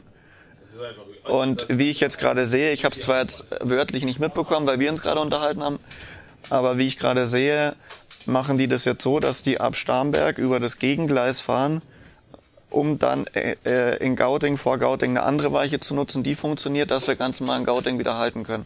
Und in der Zeit muss sich äh, DB Netz irgendwie darum kümmern, die Weiche wieder in, in, in Betrieb nehmen zu Genau, können. richtig. Also normalerweise versucht es der Fahrdienstleiter einfach, dass er die öfter mal hin und her stellt und in der Regel funktioniert das dann von alleine irgendwann wieder, dass die einfach Schwergang hat oder wie auch immer. Aber jetzt aktuell sieht es nicht so aus, wenn sie schon zu solchen Mitteln greifen, dass sie übers Gegengleis fahren, dann könnte das auch was Längeres werden und wie gesagt, dann wird dann am Ende, wenn es nicht von alleine sich wieder erledigt, nach ein, zwei Zügen wird dann nochmal geschaut, dann wird ein Techniker rausgeschickt, von DB Netz ist der und der fährt wirklich zu der Weiche hin mit dem Auto, schaut sich die an und kontrolliert, was da los ist, um die im besten Fall wieder in Gang zu setzen. Jetzt haben wir ja hier ein komplexes S-Bahn-System. Jetzt haben wir sehr schön Vorführeffekt an einer Stelle, nur so eine kleine Weiche, die nicht geht. Das wird sich ja jetzt voraussichtlich auswirken. Ja, genau. Vor allem das Gegengleis fahren halten wir nicht durch. Da kommt irgendwann kommen die Regels von vorn. Also in dem Fall ist es jetzt halt so, weil wir noch übers Gegengleis fahren und zwischen Gauting und Starnberg sind wir ja zweigleisig. Und wenn dann eben der Stadteinwärtszug übers Gegengleis fährt, dann kann in dem Moment auch der Zug in Gauting Richtung Tutzing noch nicht ausfahren, weil er erst auf die entgegenkommende S-Bahn warten muss quasi. Und so baut sich dann wieder Verspätung auf. Und in dem Bereich zwischen Tutzing und Gauting haben wir auch noch den Regio. Also ab Gauting hat er sein eigenes Gleis Richtung München, also das Fernverkehrsgleis. Aber zwischen Gauting und Tutzing haben wir, sind wir zwei Gleise und teilen uns mit Regio die Gleise.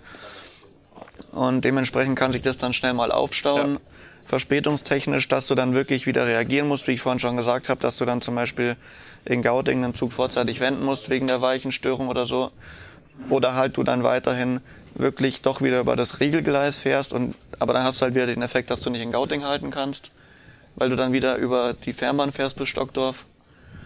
Und dementsprechend, also es gibt mehrere Optionen. Könnte man jetzt bei auch jeder Störung, äh, schnell aber- Taxis bestellen, die da hinfahren und die Leute am Bahnsteig einsammeln und Könnte man machen, aber das ist in dem Fall unverhältnismäßig, weil erstens mal, wie gesagt, fahren wir ja jetzt mal abweichend übers Gegengleis und wir können da halten. Mhm. Ja. Dann ist wieder eine S-Bahn da, weil bis da Taxis da wären, wenn ich die bestellen würde, wäre schon fünfmal wieder eine S-Bahn gefahren. Ja. Und dann würde es auch in dem Fall mehr Sinn machen, dass man den Fahrgästen wirklich sagt, selbst wenn wir jetzt ohne Halt fahren Richtung Stadt einwärts in Gauting, dass man sagt, die Fahrgäste sollen bis Stockdorf fahren, dort aussteigen und mit der entgegenkommenden S-Bahn wieder mit zurückfahren. Das wäre jetzt in dem Punkt Ja. der Fall, weil Taxis wären jetzt in dem Fall, wie gesagt, unverhältnismäßig. Um die Uhrzeit kriegst du auch nie so viele Taxis, wie du Leute am Bahnsteig hast. Das kommt noch mit dazu, weil sowieso tagsüber ist ja, man sieht es auch im Straßenverkehr in der Stadt, ja, ja. völlig überfüllt. Und wie gesagt, das geht für die Fahrgäste an sich so auch schneller. Einfach umzusteigen in Stockdorf in den Gegenzug und dann wieder zurückzufahren. Und es kann halt auch jede S-Bahn alle 20 Minuten könnte es auch wieder funktionieren.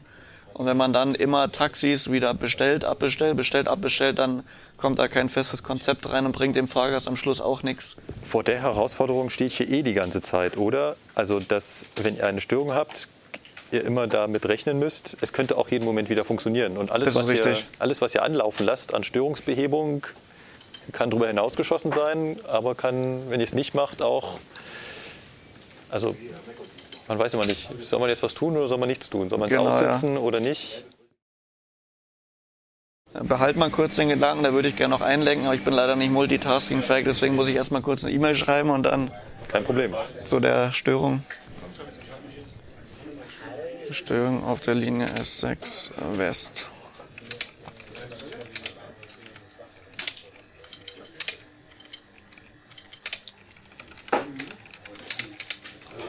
Mas, ja, Lieblings Marcel, ich wollte dir auch was fragen. Weißt du, welche Weiche das ist? 35B, 17 glaube ich. 35.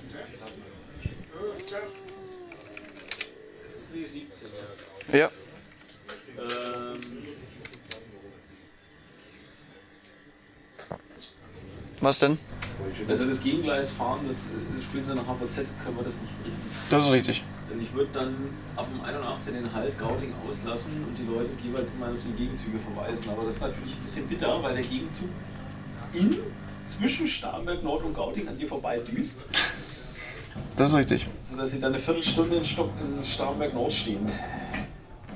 Entweder so Aber oder. alles im Gegengleis fahren, zahle ich das Nee, das ist blöd. Wie lange müsste der denn in Stockdorf stehen bleiben oder wie viel wird der denn machen, wenn wir den da warten lassen würden? Die müssen ja einen Bahnsteig wechseln. Also wäre das, wär das ein, ein gleicher Bahnsteig, okay, aber Was ein Bahnsteigwechsel in Stockdorf? außen, Starnberg Nord, Starnberg Nord wieder sind die hoch, Außen- außen, Außenbahnsteige. Warum Sta Nein, ich meinte jetzt in Stockdorf. Stockdorf ist wurscht. Statt, statt einwärts ist es ist ein bisschen. Ich meine, dass der Stadtauswärtszug in Stockdorf wartet, bis der Stadteinwärtszug in Stockdorf ist und die Leute da umsteigen. Andersrum ist das Problem. Die meisten, viele wollen jetzt in Gauting einsteigen und statt einwärts fahren. Ach so, rum's, ja. Und die, an denen düst der Zug richtig schön mitten im Wald vorbei. Ja, Das ist nicht schön. Aber das Gegengleisfahren ist auf Dauer auch nicht schön. Muss ich mal regeln. Könnte, könnte längerfristige Auswirkungen auf Ebersberg haben. die schicken doch bestimmt einen Techniker raus. Ja. Davon gehe ich mal aus. Weichenstörung. Schauen wir mal, wie sieht's? Da kommt schon der, siehst du, da kommt schon der 59. Wie sieht's denn aus? Vielleicht noch mit einem 81er nochmal riskieren, aber spätestens ab dann.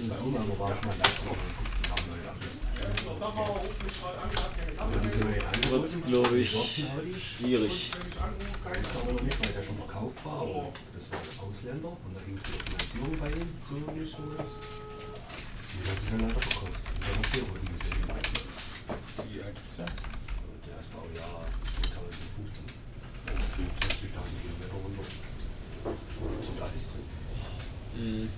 Beim 81 geht's schon. Nee, doch, beim 81 Autobahn geht's. gefahren, was fertig dann, das fand ich 81 ging nochmal, beim 83 geht's nicht mehr. Jetzt schauen wir mal, wie es läuft. Vielleicht machen wir es beim 81 noch. Und den 83 ist dann auf jeden Fall halt Ausfall. Was ist jetzt für ein Auto? Den roten.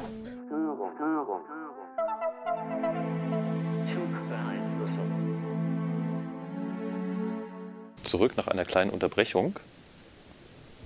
Die Weichenstörung in Gauting ist behoben, habe ich gehört. Ja, genau. Da hat der Bereichsdisponent beim Marcel angerufen und hat gesagt, dass die jetzt behoben ist und dementsprechend können wir jetzt ab sofort wieder auf Regelweg fahren, müssen keinen Halt mehr ausfallen lassen oder sonst irgendwas. Genau, es funktioniert wieder. Dann habe ich gesehen, du hast noch eine E-Mail geschrieben. Genau. Das ist auch eine der Hauptaufgaben als Schichtleiter, dass man, wenn irgendeine Störung auftaucht, also da gibt es so die Regel ab, wenn ein Zug sieben Minuten Verspätung hat oder halt bei größeren Störungen, dass wir E-Mails rausschicken und zwar gehen die, also da gibt es verschiedene Empfängergruppen. Also zum Beispiel gibt es die, die kleine Störungsgruppe und die große Störungsgruppe. Ähm, bei der großen ist noch zum Beispiel jeder einzelne Fahrdienstleiter noch mit dabei, der das lesen kann. Ähm, auch wenn das quasi gar nicht auf seiner Strecke ist und er das sowieso weiß, aber also hauptsächlich geht es bei diesen Meldungen um die Geschäftsführung von der S-Bahn, die da auch mit drin ist, dass die das lesen, also falls die Presse auf die zukommen würde und fragen würde, was war da los, dass die dann nicht wissen, nicht äh, sagen müssen, ich wusste von nichts, sondern dass sie das gleich aus erster Hand von uns erfahren. Das sind eben die kleinen und die großen Störungsgruppen, die ich dann eben als E-Mail immer schreibe. Und dann gibt's auch noch die aktuelle Lagemeldung, die wird dreimal am Tag geschickt. 5.30 Uhr, 15 Uhr und 20 Uhr. Auch immer eben vom Schichtleiter. Und da ähm, wird reingeschrieben quasi, wie aktuell die Pünktlichkeit ist. Also wie gerade die Gesamtpünktlichkeit im S-Bahn-Netz ist. Und solche Sachen, wie viele Schichten gerade offen sind, also die nicht, also Lokführerschichten, die nicht abgedeckt sind, weil sich Lokführer krank gemeldet haben oder sowas. Und so eine generelle Lage zur aktuellen Situation, ob es noch irgendwelche Störungen gerade gibt oder so. Und das schreibt man da quasi alles mit rein. Ähm, ich sehe dich hier nicht mit Taschenrechner sitzen und ständig alle Züge äh, mitrechnen. Pünktlichkeit der S-Bahn, Genau, die gibt's äh, einmal, einmal in der Nacht, wird die per E-Mail verschickt von einem System automatisch. Da haben wir zwei Messpunkte. Einer ist am Rosenheimer Platz und der andere ist an der Donnersberger Brücke, beziehungsweise an der Hackerbrücke. Und die Züge, die über diese zwei Punkte drüber fahren, quasi, die, da von denen wird die Pünktlichkeit gemessen und über den ganzen Tag zusammengezählt. Und dann gibt's eben einen Wert, der immer nachts geschickt wird für die Pünktlichkeit von dem kompletten letzten Tag. ja. Die kommt aber, wie gesagt, immer erst um 1, 2 Uhr nachts oder sowas. Und zur aktuellen Pünktlichkeit haben wir hinter dir, siehst du noch einen großen Monitor. Ähm, da steht die aktuelle Pünktlichkeit bis zum jetzigen Stand quasi drauf. Und jetzt in dem Fall haben wir jetzt eine Pünktlichkeit bei 94,9 Prozent, quasi seit 0 Uhr bis zum jetzigen Zeitpunkt. Okay. Und da bei dieser Pünktlichkeit werden alle Züge gemessen, also nicht nur an diesen zwei Messpunkten an der Stammstrecke, sondern im, komplett, im gesamten Netz. Genau. Wenn man das so liest, dann erkennt man die Textbausteine. Also die, die Textbausteine, die der Fahrgast am Bahnsteig äh, in der App liest oder sowas, das sind immer, wie du schon sagst, dieselben. Also wir haben interne und es gibt externe. Nicht deswegen, weil wir irgendwas verheimlichen wollen, sondern weil die internen einfach so intern sind, dass es den Fahrgast auch am Ende gar nicht interessieren würde. Ja. Weil es einfach Ja. zu weit ins Detail geht. Auch wahrscheinlich, weil die Formulierungen missverständlich äh, wären oder das Fachbegriffe benutzt ja, werden. Genau. Und ähm, so wird auch in den Meldungen, die ich schreibe per E-Mail, äh, wenn es jetzt zum Beispiel eine Fahrzeugstörung ist oder sowas, dann schreibe ich nur rein Fahrzeugstörung Ja. und schreibe dann aber noch mit rein in Klammern dahinter zum Beispiel, welcher Wagen das war und welche Störung der genau hatte. Diese Information ist dann wirklich bloß hausintern quasi. Ja. Also das, das, das ist nur eine Sache, die zum Beispiel die Geschäftsführung interessiert Ja. oder sowas. Ja.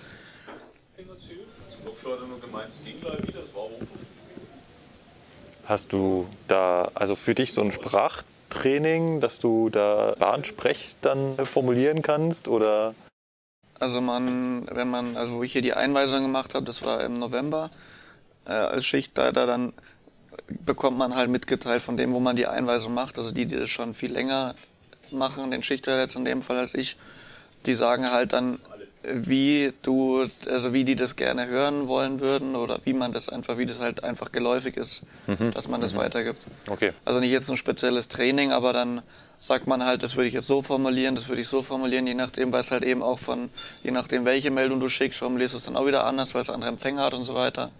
Das macht einfach die Übung mit der Zeit und jeder entwickelt dann mit der Zeit auch seinen eigenen Stil. Was aber halt natürlich trotzdem, der Inhalt sollte natürlich trotzdem Ja, immer ja, derselbe sein. ja. Der eine schreibt gute Fahrt noch mit dazu, der andere nicht oder so. So kleine Einzelheiten. so und jetzt betreiben Jetzt geht die wir HVZ los. Jetzt geht die HVZ los. Also es ist jetzt es ist jetzt äh, 16:08 Uhr. Ja, also ein bisschen früher hat es schon begonnen. So vor einer halben Stunde ungefähr. Dann kann ich da ja vielleicht mal, vielleicht ist ein gutes Stichwort, kann ich da einhaken. Was ist denn eigentlich HVZ? Also was, was, was ändert sich da plötzlich? Warum? Also die HVZ, also ausgesprochen heißt das Hauptverkehrszeit. Und es ist einfach die Zeit. Normalerweise haben wir ja einen 20-Minuten-Takt ähm, auf der S-Bahn. Das heißt, Und- jede Linie ist jeweils, also auf jeder Linie fährt alle 20 Minuten ein Zug In dieselbe Richtung quasi. in dieselbe ja, Richtung. Genau. So, wir haben insgesamt sieben Linien. Acht mit der S20. Mit der S20 sind es acht. Und ähm, all diese Züge müssen dann auch noch durch das Nadelöhr, abgesehen von der Genau, S20. richtig. Und ähm, zur HVZ eben, Hauptverkehrszeit, haben wir auf einzelnen Linien, auf ein paar Linien haben wir zusätzlich einen 10-Minuten-Takt noch. Ja. Also das quasi, wie zum Beispiel auf der S8, du hast den Regeltakt, der alle 20 Minuten nach Hersching fährt. Und dann zur HVZ hast du noch Taktverstärker, die immer in den 10 Minuten dazwischen quasi dann bis Germering bzw. bis Wessling fahren und dann wieder zurück zum Ostbahnhof. Also meistens, also die Taktverstärker fahren nie bis zur kompletten Endstation, aber bis zu einem gewissen Punkt, wo man quasi sagt, da ist der Fahrgaststrom am stärksten zu der Zeit. Und ähm, um das zu entlasten, hat man eben noch den 10-Minuten-Takt, der ja aber blöderweise auch durch die Stammstrecke muss, auch durch das Nadelöhr. Dementsprechend hat man dann zur Hauptverkehrszeit einen 2-Minuten-Takt oder sowas auf der Stammstrecke. Dementsprechend hängt ein Zug auf dem anderen hinten drauf und Ja, ja. wenn dann einer mal mit Verspätung entweder die Verspätung in der Stammstrecke aufbaut oder von draußen schon mit Verspätung in die Stammstrecke einfährt, von der Einfädelung am Ostbahnhof und so weiter, Ja. staut sich das sehr schnell auf. Ja. Also wir haben eine höhere Anzahl, also wir haben automatisch gleich eine höhere Anzahl der Züge zur HVZ. Ja, das heißt, genau. die werden einfach irgendwann ein, eingelegt, ja. ein, eingeschert und äh, beginnen dann quasi ihre Fahrt. Und umso dichter die Fahrzeuge aufeinander kommen, umso, wen, umso höher ist die Wahrscheinlichkeit, dass schon kleine Verspätungen Genau, also die Taktverstärker, die kommen eigentlich, oder ein Großteil kommt aus Steinhausen, da sind die quasi, werden vorbereitet, sind da geparkt über den Tag, also das S-Bahnwerk. Ähm, und wenn die Hauptverkehrszeit losgeht, die Taktverstärker anfangen zu fahren, dann ähm, starten die in Steinhausen und fahren dann quasi über den Leuchtmerkring Ausbahnhof in die Stammstrecke rein und dann in ihr jeweiliges Ziel sozusagen. Sowas wie Vanille Aroma? Und was unterscheidet die HVZ noch? Also warum ist das so ein, so ein gefürchteter Punkt? Also schon als ich mich hier angemeldet habe, war die Information, wir kommen vielleicht vor der HVZ, dann äh, haben vielleicht noch die Chance, was aufzunehmen, weil in der HVZ ist womöglich keine Lücke.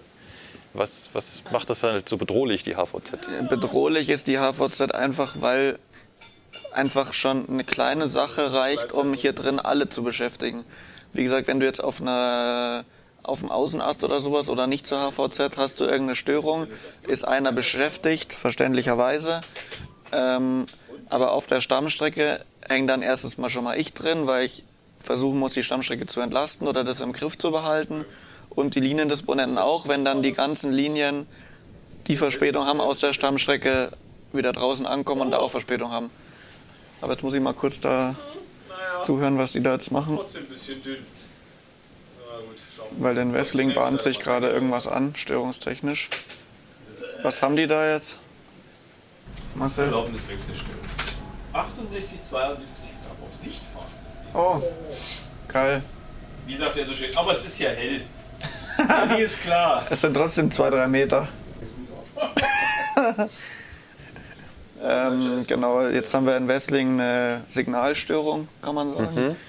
Ähm, was dazu führt, dass der Zug, ähm, der jetzt in Wessling gestanden ist, das habe ich schon gesehen, dass der schon Verspätung aufgebaut hat, weil auch keine Fahrstraße, also dieser grüne Strich eingelaufen ist, also er kein grünes Signal bekommen hat. Und dann hat der Marcel, der Liniendispo, äh, beim Bereichsdispo nachgefragt. Der wiederum musste beim Fahrdienstleiter nachfragen, weil der auch noch nichts äh, von nichts wusste. Und von dem hat er dann eben die Information bekommen, dass da eine Signalstörung ist und deswegen der 6872, also die Zugnummer, jetzt von Wessling bis nach Seefeld-Hechendorf auf Sicht fahren muss. Das bedeutet quasi, dass der Fahrdienstleiter nicht sicher, also dass wegen der Signalstörung, dass der nicht sicherstellen kann sozusagen, dass in dem Bereich nichts irgendwie drinsteht, weil das für den Fahrdienstleiter rot ausgeleuchtet ist, heißt es, der Streckenabschnitt. Also wie Ja. wenn da ein Zug Ja. drinstehen würde, obwohl da keiner drinsteht. Aber er muss trotzdem aus Sicherheitsgründen den Zug auf Sicht fahren lassen. Bedeutet für den Lokführer tagsüber, er kann mit höchstens 40 km/h fahren für den kompletten Streckenabschnitt, der ihm mitgeteilt wird vom Fahrdienstleiter. Und da würde er normalerweise, Auf der Strecke würde er normalerweise 80, 80 bis 100 fahren ja, zwischen Wessling und Seefeld. Und jetzt darf er da eben nur 40 fahren, dementsprechend wird sich das dann auf die Verspätung auswirken. Und das Problem bei solchen Sachen ist, dass die Verspätung nicht erst wegen dem Aufsichtfahren aufkommt, sondern auch teilweise bis zur Klärung der Störung. Also der stand jetzt schon alleine sieben Minuten in Wessling, bis klar gewesen ist, was gewesen ist, weil dann halt auch der Fahrdienstleiter noch versucht rumzuprobieren, Ja, aber ja. die Signalstörung selber nochmal Ja. wegbekommt. Und erst wenn das nicht der Fall ist, dann fährt er auf Sicht. Genau. Also wie gesagt, der, der stand da jetzt schon sieben Minuten rum, bis es geklärt war, bis der Fahrdienstleiter gemerkt hat, er kriegt es nicht hin. Deswegen muss er jetzt auf Sicht fahren und wird dann bestimmt mit mindestens 15 Minuten in Seefeld-Hechendorf ankommen, wo wir ja auch kreuzen, planmäßig mit der Gegen-S-Bahn, die Richtung München fährt. Und ähm, dementsprechend wird dann die S-Bahn, die stadteinwärts fahren will, dann auch wieder 15 Minuten haben und so staut sich das halt dann auf. Um, um das mal so äh, verständlich zu machen. Und der, der erste Zug, den das getroffen hat, der hat schon sieben Minuten dagestanden, wie der Fahrdienstleiter versucht hat, das Problem zu beheben. Genau. Jetzt fährt er in den eingleisigen Streckenabschnitt ein, schon mit Verspätung. Auf ihn wartet schon sein Gegenzug, der Ja. ihm entgegenkommt. Der muss jetzt da natürlich auch durch. Jetzt ist natürlich die Frage, muss der auch auf Sicht fahren, was die Sache nochmal verlängern würde. Ja. Und dementsprechend muss natürlich der nächste im Takt äh, da auch lange warten. Ja. Ja, genau. Man versucht es auch so frühzeitig wie möglich zu entscheiden, einfach um das auch rechtzeitig nach draußen kommunizieren zu können, dass jetzt der Zug ausfällt oder wie auch immer. Also je früher man dispositive Entscheidungen ankündigt, desto besser natürlich. Aber bei dem konstrukten äh, S-Bahn-System, komplexen S-Bahn-System, funktioniert es schlichtweg einfach nicht immer so rechtzeitig, wie sich das die Leute gerne wünschen würden. Weil du wirklich teilweise wirklich in Sekundenschnelle musst du entscheiden und eine Entscheidung treffen. Und dementsprechend ist es halt teilweise wirklich zeitlich einfach knapp. Auch wenn wir das, unsere Entscheidung dann an das Ansagezentrum weitergeben, bis die das dann am Bahnsteig durchsagen und so weiter. Das Das, braucht ja an sich auch schon mal Zeit. Das passiert jetzt alles im Hintergrund. Ja, genau. Also das macht ihr jetzt. Also Ja. ihr stellt das jetzt gerade fest. Das heißt, irgendjemand muss das hier wieder in das System Betrieb live eingeben Genau. oder da dort vor Ort anrufen Ja. und so weiter. Genau. Und jetzt in dem Fall auch den Lokführer anrufen. Die Lokführer, die da jetzt wegen der Störung Verspätung haben, die kommen jetzt in dem Fall dann zum Beispiel auch wieder später rein, weil sie auch mit Verspätung fahren. Für die Lokführer auf den Außenästen sind die Liniendisponenten auch zuständig, Ja. dass die jetzt zum Beispiel nicht am Ausbahnhof in ihre Pause reinfahren würden oder ihre Anschlussleistung nicht bekommen würden. Das muss der Disponent auch alles im Blick haben. Ich sehe jetzt schon Chaos auf uns zukommen. Der Marcel ist zum Glück ein guter, der hat es im Griff. habt, habt ihr ein Gefühl dafür, welche Störungen sich äh, wie auswirken werden? Also Jetzt weiß ich auch, wo du jetzt gerade darauf kommst, wo wir vorher stehen geblieben sind.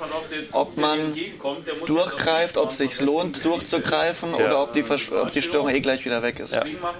In dem Fall, in der Regel laufen die Störungen ähnlich immer ab. Wie zum Beispiel in dem Fall bei der Signalstörung. Ich sage jetzt mal, in 60, 70 Prozent der Fällen muss dieser eine Zug auf Sicht fahren und die anderen Züge dann nicht mehr. Ist einfach Erfahrungswerte von uns und das will- sagen uns die Fahrdienstleiter genauso. Es kann natürlich jetzt passieren, dass die Signalstörung nicht weggeht und die anderen Züge auch wieder auf Sicht fahren müssen. Ja. Dann muss man weiter disponieren. Und in dem Fall war es jetzt auch eindeutig zu disponieren, weil man schon weiß, dass der Zug, der auf Sicht fährt, auch Erfahrungswerte so und so viel Verspätung aufbauen wird. Ja, und ja. wegen der Kreuzung geht es sonst in die Hose. Deswegen disponieren. Bei anderen Sachen zum Beispiel, was immer sehr prekär ist, sage ich jetzt mal, in der Stammstrecke, zum Beispiel, wenn du irgendwas hast, zum Beispiel einen Notarzteinsatz oder eine Fahrzeugstörung oder sowas, Mhm. sind teilweise sehr unkalkulierbar, wie lange die dauern. Eine Fahrzeugstörung, der kann in fünf Minuten weiterfahren. Wir haben aber Oder auch schon Züge auch- gehabt, die in der Stammstrecke eine Stunde gestanden sind und abgeschleppt werden mussten, weil gar sie gar nicht mehr fahren, weggekommen ja. sind. Ja. Und das ist dann natürlich der Super-GAU und da ist es immer ein zweischneidiges Schwert, wie du entscheidest, ob du komplett Ja. durchgreifst, die Züge nicht mehr in die Stammstrecke reinfahren lässt, sondern draußen wenden lässt. Oder du sagst, okay, ich sitze das aus, ich hoffe, es geht einfach gut und lässt sie reinfahren. In der Regel tut man lieber durchgreifen, weil lieber habe ich zu früh das entschieden als zu spät, weil zu spät kann das schnell kommen und wenn es zu spät ist, dann ist es noch beschissener. ich sehe bei dir keine Glaskugel auf dem Tisch stehen. Von daher Ja. ähm, und auswürfeln tut ihr es auch nicht. Also es ist ein Stück weit Bauchgefühl und Erfahrungssache. Ja, ja, auf jeden Fall. Ja, genau. Und dann ist es einfach Glückssache. Es kommt auch wirklich oft vor, dass du sagst, ich fahre jetzt einen Störfall. Das kann ich ja nachher nochmal erklären, was ein Störfall ist. Äh, Weil es eben eine Störung ist, die ich jetzt gerade nicht kalkulieren kann, ob die jetzt wirklich noch länger dauert oder nicht. Ja. Aber ähm, dass man einen Störfall einführt und fünf Minuten später, nachdem du den eingeführt hast, und so ein Störfall ist viel aufwendiger zu kommunizieren, und du bist gerade fertig geworden, als zu kommunizieren, und dann kommt die Meldung von DB Netz, die Störung ist behoben.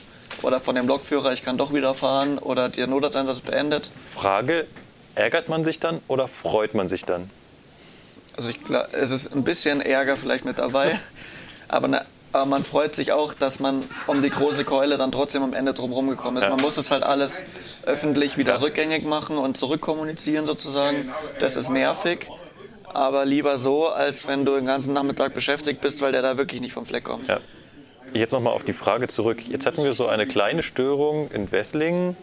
Hat man, äh, hat man im Gefühl, was das bedeuten wird, wenn da jetzt ein Zug plötzlich sieben Minuten steht? Habt ihr sofort im, im, im Hinterkopf, okay, warte mal, der kommt dann wahrscheinlich mit so und so viel da an, wendet so und so viel, ist dann mit so und so viel in der, im Stamm?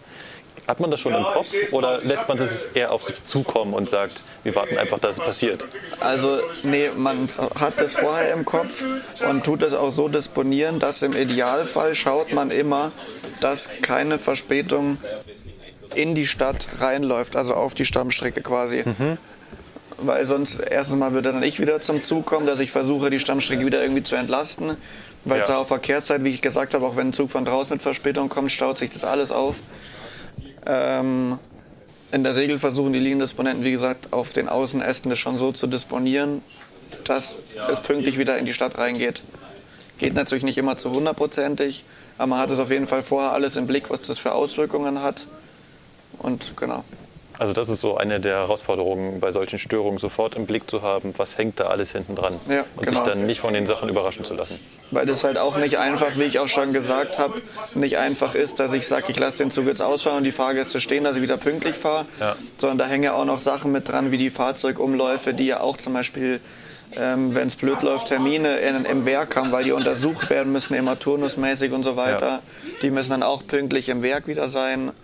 Oder das Personal, wie ich auch schon gesagt habe, wenn ich jetzt Lokführer in die Pause reinfahren lasse, weil ich mich wild zu Tode disponiere, dann bringt es zwar in dem einen Moment was, dass die wieder pünktlich reinfahren, aber wenn fünf Lokführer in die Pause reinfahren, haben wir am Ende keine Lokführer mehr für die anderen Leistungen. In Unterföhring. Genau. Bisschen Bauarbeit. Was für ein Bauarbeit? Unterföhring ist ein Bauarbeiter. Das freut mich.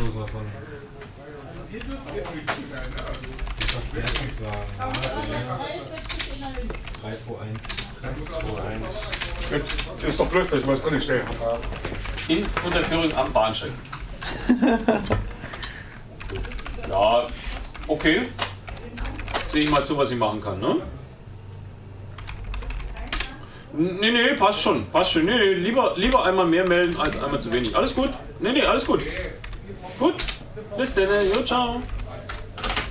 So, jetzt passt's aber. Arsch vom 70 wird Spitze 87. Das passt jetzt. So. Und dann brauchen wir noch den 74er. Der dreht jetzt aber hier und hier kann, sagt der Marco, kann ich es nicht machen. Der Markus kann ich gleich Esslingen. So. Und jetzt war aber hier, jetzt konnte ich aber beim, weil der, 89, der 89er muss ja hier, hier kann ich dann nämlich das auf, auf Seefeld ändern, dann bleibt der 89 für Seefeld nicht arbeiten. Soll ich das erstmal alle raufschieben oder gleich verschieben? Und jetzt auf den Zug? Nee, auf den Zug nicht. Den, den du jetzt gebracht hast. So, mal richtig gerade einmal. Du hast doch den 63N und äh, 71 gebracht, oder? Muss halt so machen, dass er quasi uns geht, nie mehr an die Leistung hinten kommt. Also wenn er rot wird, Ach so? ist das nicht einfach nee, das verschiebt halt nur das, nur das erste. Aber ich glaube, ganz reichen wird es auch nicht. So. Doch, reicht. Ähm, jetzt haben wir quasi den Stand, dass wir, dass der Zug, der jetzt auf sich gefahren ist, ist mit 17 Minuten angekommen in Seefeld. Und ähm, genau, also alles richtig gemacht und hat der Marcel ja, wie gesagt, disponiert, Ja, ja, ja. dispositiv eingegriffen. Dass wir jetzt bloß noch einen, Zug mit 10 Minuten Verspätung Richtung München haben und haben die Hoffnung, dass die Störung einfach behoben ist. Dann können wir jetzt wieder pünktlich fahren, aber das steht noch in der Schwebe. Dafür muss erst DB Netz noch anrufen bei uns und uns das nochmal mitteilen, ob das jetzt behoben ist oder weiterhin so ist. Und wo sind wir vorher stehen geblieben? Ah, wir, hatten noch, wir haben noch x Klammern, aber das, das äh, fangen wir schon wieder ein. Ich bin immer noch ganz fasziniert, dass ihr da so ganz ruhig jetzt hinschaut. Man muss mit dazu sagen, dass wir hatten gestern nochmal so ein Sturmtief. Wie hieß es? Silvia? Ne. Tina? Julia? Irgendeine Frau. Das sind immer die Frauen. Und dass wegen dem Sturm ist momentan sowieso die Strecke unterbrochen zwischen Seefeld-Hechendorf und Wessling. Dementsprechend äh, wenden die Züge sowieso alle in Seefeld und es fährt keiner nach Hersching. Da fahren Taxis zwischen Seefeld Ah. und Hersching. Das, aber das geht auch nur noch, also das geht auch mal so eben nebenbei. Äh, Das läuft nebenbei. das sind Sachen, also das ist in dem Fall händelbar, weil also wenn das am Anfang muss man halt versuchen, da ein Konzept reinzubringen und wenn das aber mal läuft über mehrere Stunden, ist das kein Problem, dann ist es auch kein Problem, das zu handeln. Nur halt, wie gesagt, so spontane Sachen oder wenn das gleich was auftaucht oder so, muss man halt sich erstmal reinhängen und erstmal schauen, wie löse ich das jetzt für alle am ja, besten. ja. Und dementsprechend ist jetzt, wie gesagt, der Zug mit äh, 17 Minuten Verspätung. Hat der Marcel entschieden, fährt jetzt von Seefeld-Hechendorf einen Tag später rein, als er eigentlich gewendet hätte in Seefeld. Damit hat er ja wieder 20 Minuten mehr Wendezeit quasi. ja. Und dafür hat er den nächsten Zug in Wessling runtergetaktet, sagt man, also einen Takt früher reinfahren lassen, dass der andere Takt nicht ausgefallen wäre in die Stadt. Okay, ähm, Ist ein bisschen kompliziert. ich habe jetzt schon den Knoten und unsere Hörer wahrscheinlich auch, aber Hauptsache ihr nicht. Ja. Also es geht einfach darum, dass wir jeden Tag trotzdem wieder haben und so pünktlich wie möglich. Ja. Und das oberste Ziel ist wahrscheinlich also die Stabilität des Gesamtnetzes. Ja, genau. Und in dem Fall von dem einzelnen Ast einfach. 89er Retour. Genau.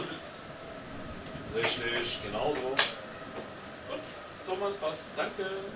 Hier ist die letzte. Jetzt muss ich doch nochmal stören. Brauchen wir die Fahrzeugnummer, wo du gerade drauf sitzt. Ähm, wir waren vorhin bei der Frage, was kann die Leitstelle überhaupt machen, um Verspätungen abzubauen oder ja, um Verspätungen abzubauen oder um das Netz stabil zu halten. Was könnt ihr denn noch machen, wenn ein Zug zu spät unterwegs ist, also mit Verspätung unterwegs ist? Ähm, man kann noch solche Mach äh, Sachen machen, wie zum Beispiel in Neufahren auf der S1, wo wir eigentlich flügeln würden. Also die Zug Zugteile teilen. Einer würde nach Freising gehen, einer zum Flughafen. Dass man das nicht macht, weil das kostet auch Zeit, dieses Flügeln.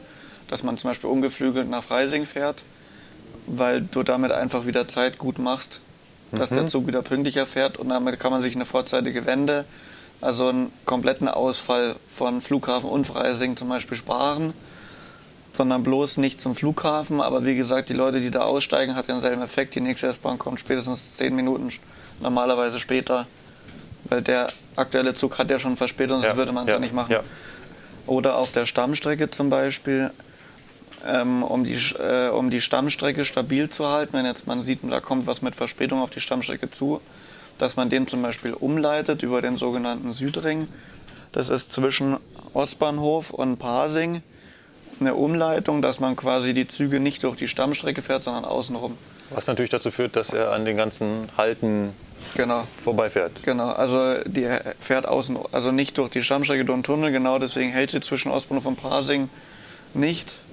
Aber wenigstens hat man die vielen anderen Züge, die auf der Stammstrecke sind, die auch sonst davon in Mitleidenschaft gezogen werden würden, wenn der durch die Stammstrecke fährt, die hat man wenigstens damit entlastet sozusagen. Ja. Und dass das Gesamtkonzept einfach weiter stabil läuft, weil das einfach so Kleinigkeiten sind, die das Gesamtkonzept aus dem Konzept bringen können, quasi, dass man solche kleinen Sachen umsetzen muss, um das stabil zu halten. Könnte man nicht auch irgendwie Züge zusätzlich einsetzen? Also ein Zug, der schon mit Verspätung reinkommt, einfach am Ostbahnhof einen neuen einsetzen und den viel verspäteteren dann einfach enden lassen? Das macht man auch oft. Das äh, ist quasi Ersatzzug, nennt man das. Also der verspätete Zug von, kommt von draußen rein und ab Ostbahnhof schert man dann einen Ersatzzug ein, der pünktlich ab Ostbahnhof wieder fährt, in die, also weiter zur Endstation und der verspätete endet dann hier. Setzt aber voraus, dass man erstens mal braucht man einen Reservezug, zweitens mal, also den man hier am Ostbahnhof stehen bräuchte, um das machen zu können.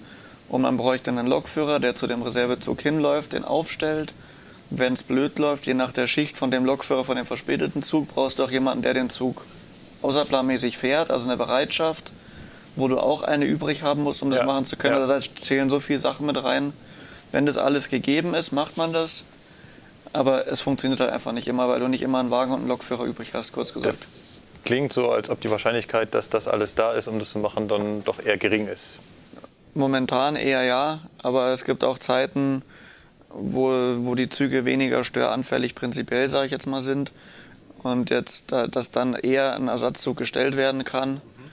Und äh, genau, und jetzt aktuell sind natürlich auch immer wieder Lokführer krank oder sowas, weswegen die Bereitschaften auch oft selber schon sowieso schon unterwegs sind.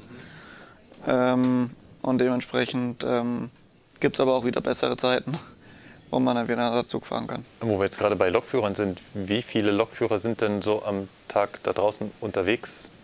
Also so in der Regel sind es zwischen, also so um die 250, 300 Lokführer sind pro Tag unterwegs. Also sowohl Früh-, Spät-, Nachtschichten. Also über den ganzen Tag verteilt, nicht Ja, 100% genau. gleichzeitig, sondern Ja, ja, genau.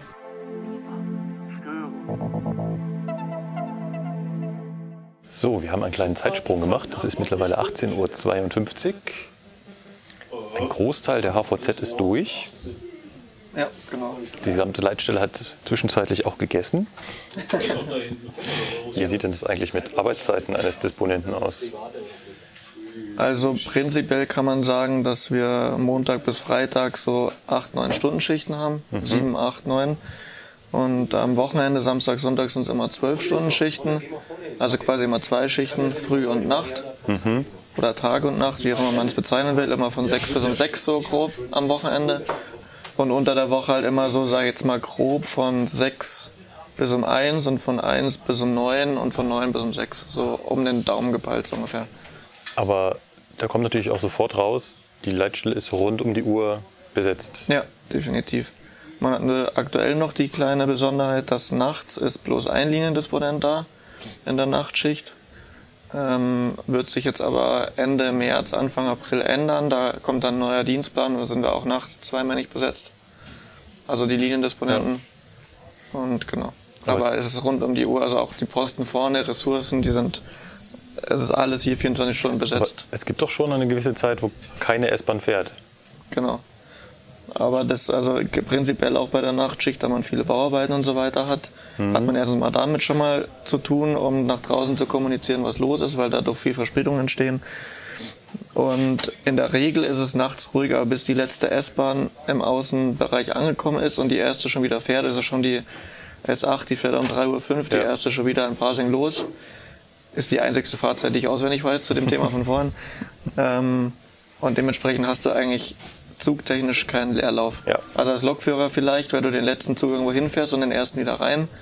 Aber wenn du quasi für alle Züge, wie hier, wie hier in der Leitstelle, zuständig bist, dann hast du eigentlich immer fahrende Züge. Ja, ja, okay. Und ähm, wie sieht das so mit der Stressresistenz aus? Also heute habe ich mitbekommen, war jetzt nicht das große Chaos, aber man muss natürlich schon auch im Chaos einen gewissen Überblick behalten können. Ja, genau. Also das ist, man muss schon stressresistent sein. Manchmal, das ist kein Geheimnis und wir sind trotzdem alle, wir sind ja alle bloß Menschen, äh, gerät jeder mal an, an seine Grenzen persönlich betrachtet. Aber natürlich sollte man trotzdem immer schauen, von allen Seiten her, dass, dass man trotzdem natürlich sachlich bleibt und die Sachen doch trotzdem normal und professionell abarbeitet. Genau, was auch eigentlich so gut wie immer funktioniert, würde ich jetzt mal behaupten.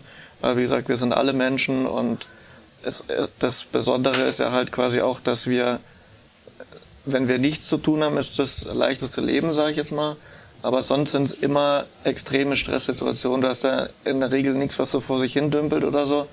Sondern es wenn sind immer passiert, dann extreme. muss immer schnell eine Lösung ja, her. und immer extrem und viel kompakt und so weiter. Und dementsprechend ist es dann immer sehr anfordernd. Kleiner Hinweis schon mal für dich. Genau, aber man versucht trotzdem immer sachlich zu bleiben. ja.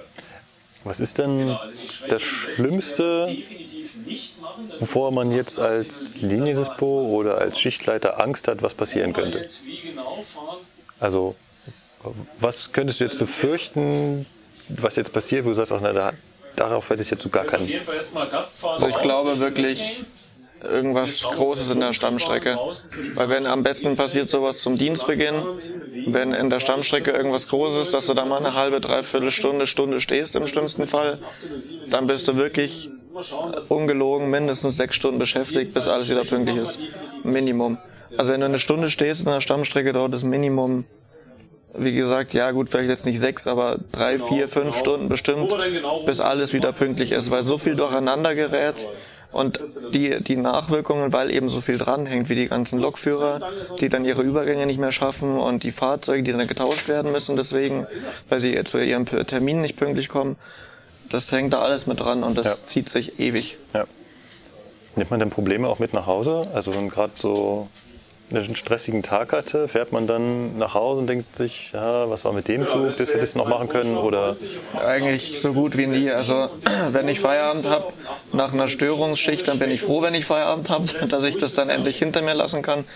Aber nicht so, dass ich jetzt dann noch ewig drüber nachdenke. Teilweise ist es so, dass wenn du auf nach Hause bist oder sowas, dass dir noch was einfällt, was du dem Ablöser vergessen hast zu sagen. Dann rufst du halt noch mal kurz an, wenn du lustig bist und sagst eben, hier, das habe ich noch vergessen. Aber sonst, ähm, also mit nach Hause nehmen tue ich eigentlich nichts und ich glaube, das sollte man auch nicht so nah an sich ranlassen, weil Ja. sonst geht man, glaube ich, in dem Job kaputt. Ja.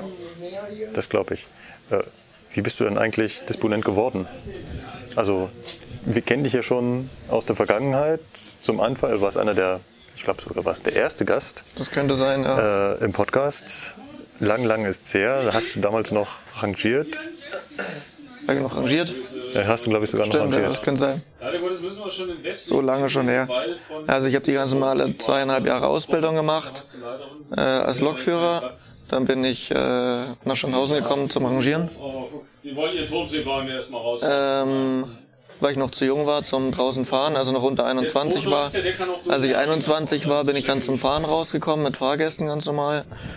Und dann so nach zwei, drei Jahren oder sowas ähm, habe ich irgendwie dann Interesse für entwickelt, erst in Richtung Vorplaner, also die also Einsatzplaner sozusagen, die die Schichten an die Lokführer verteilen.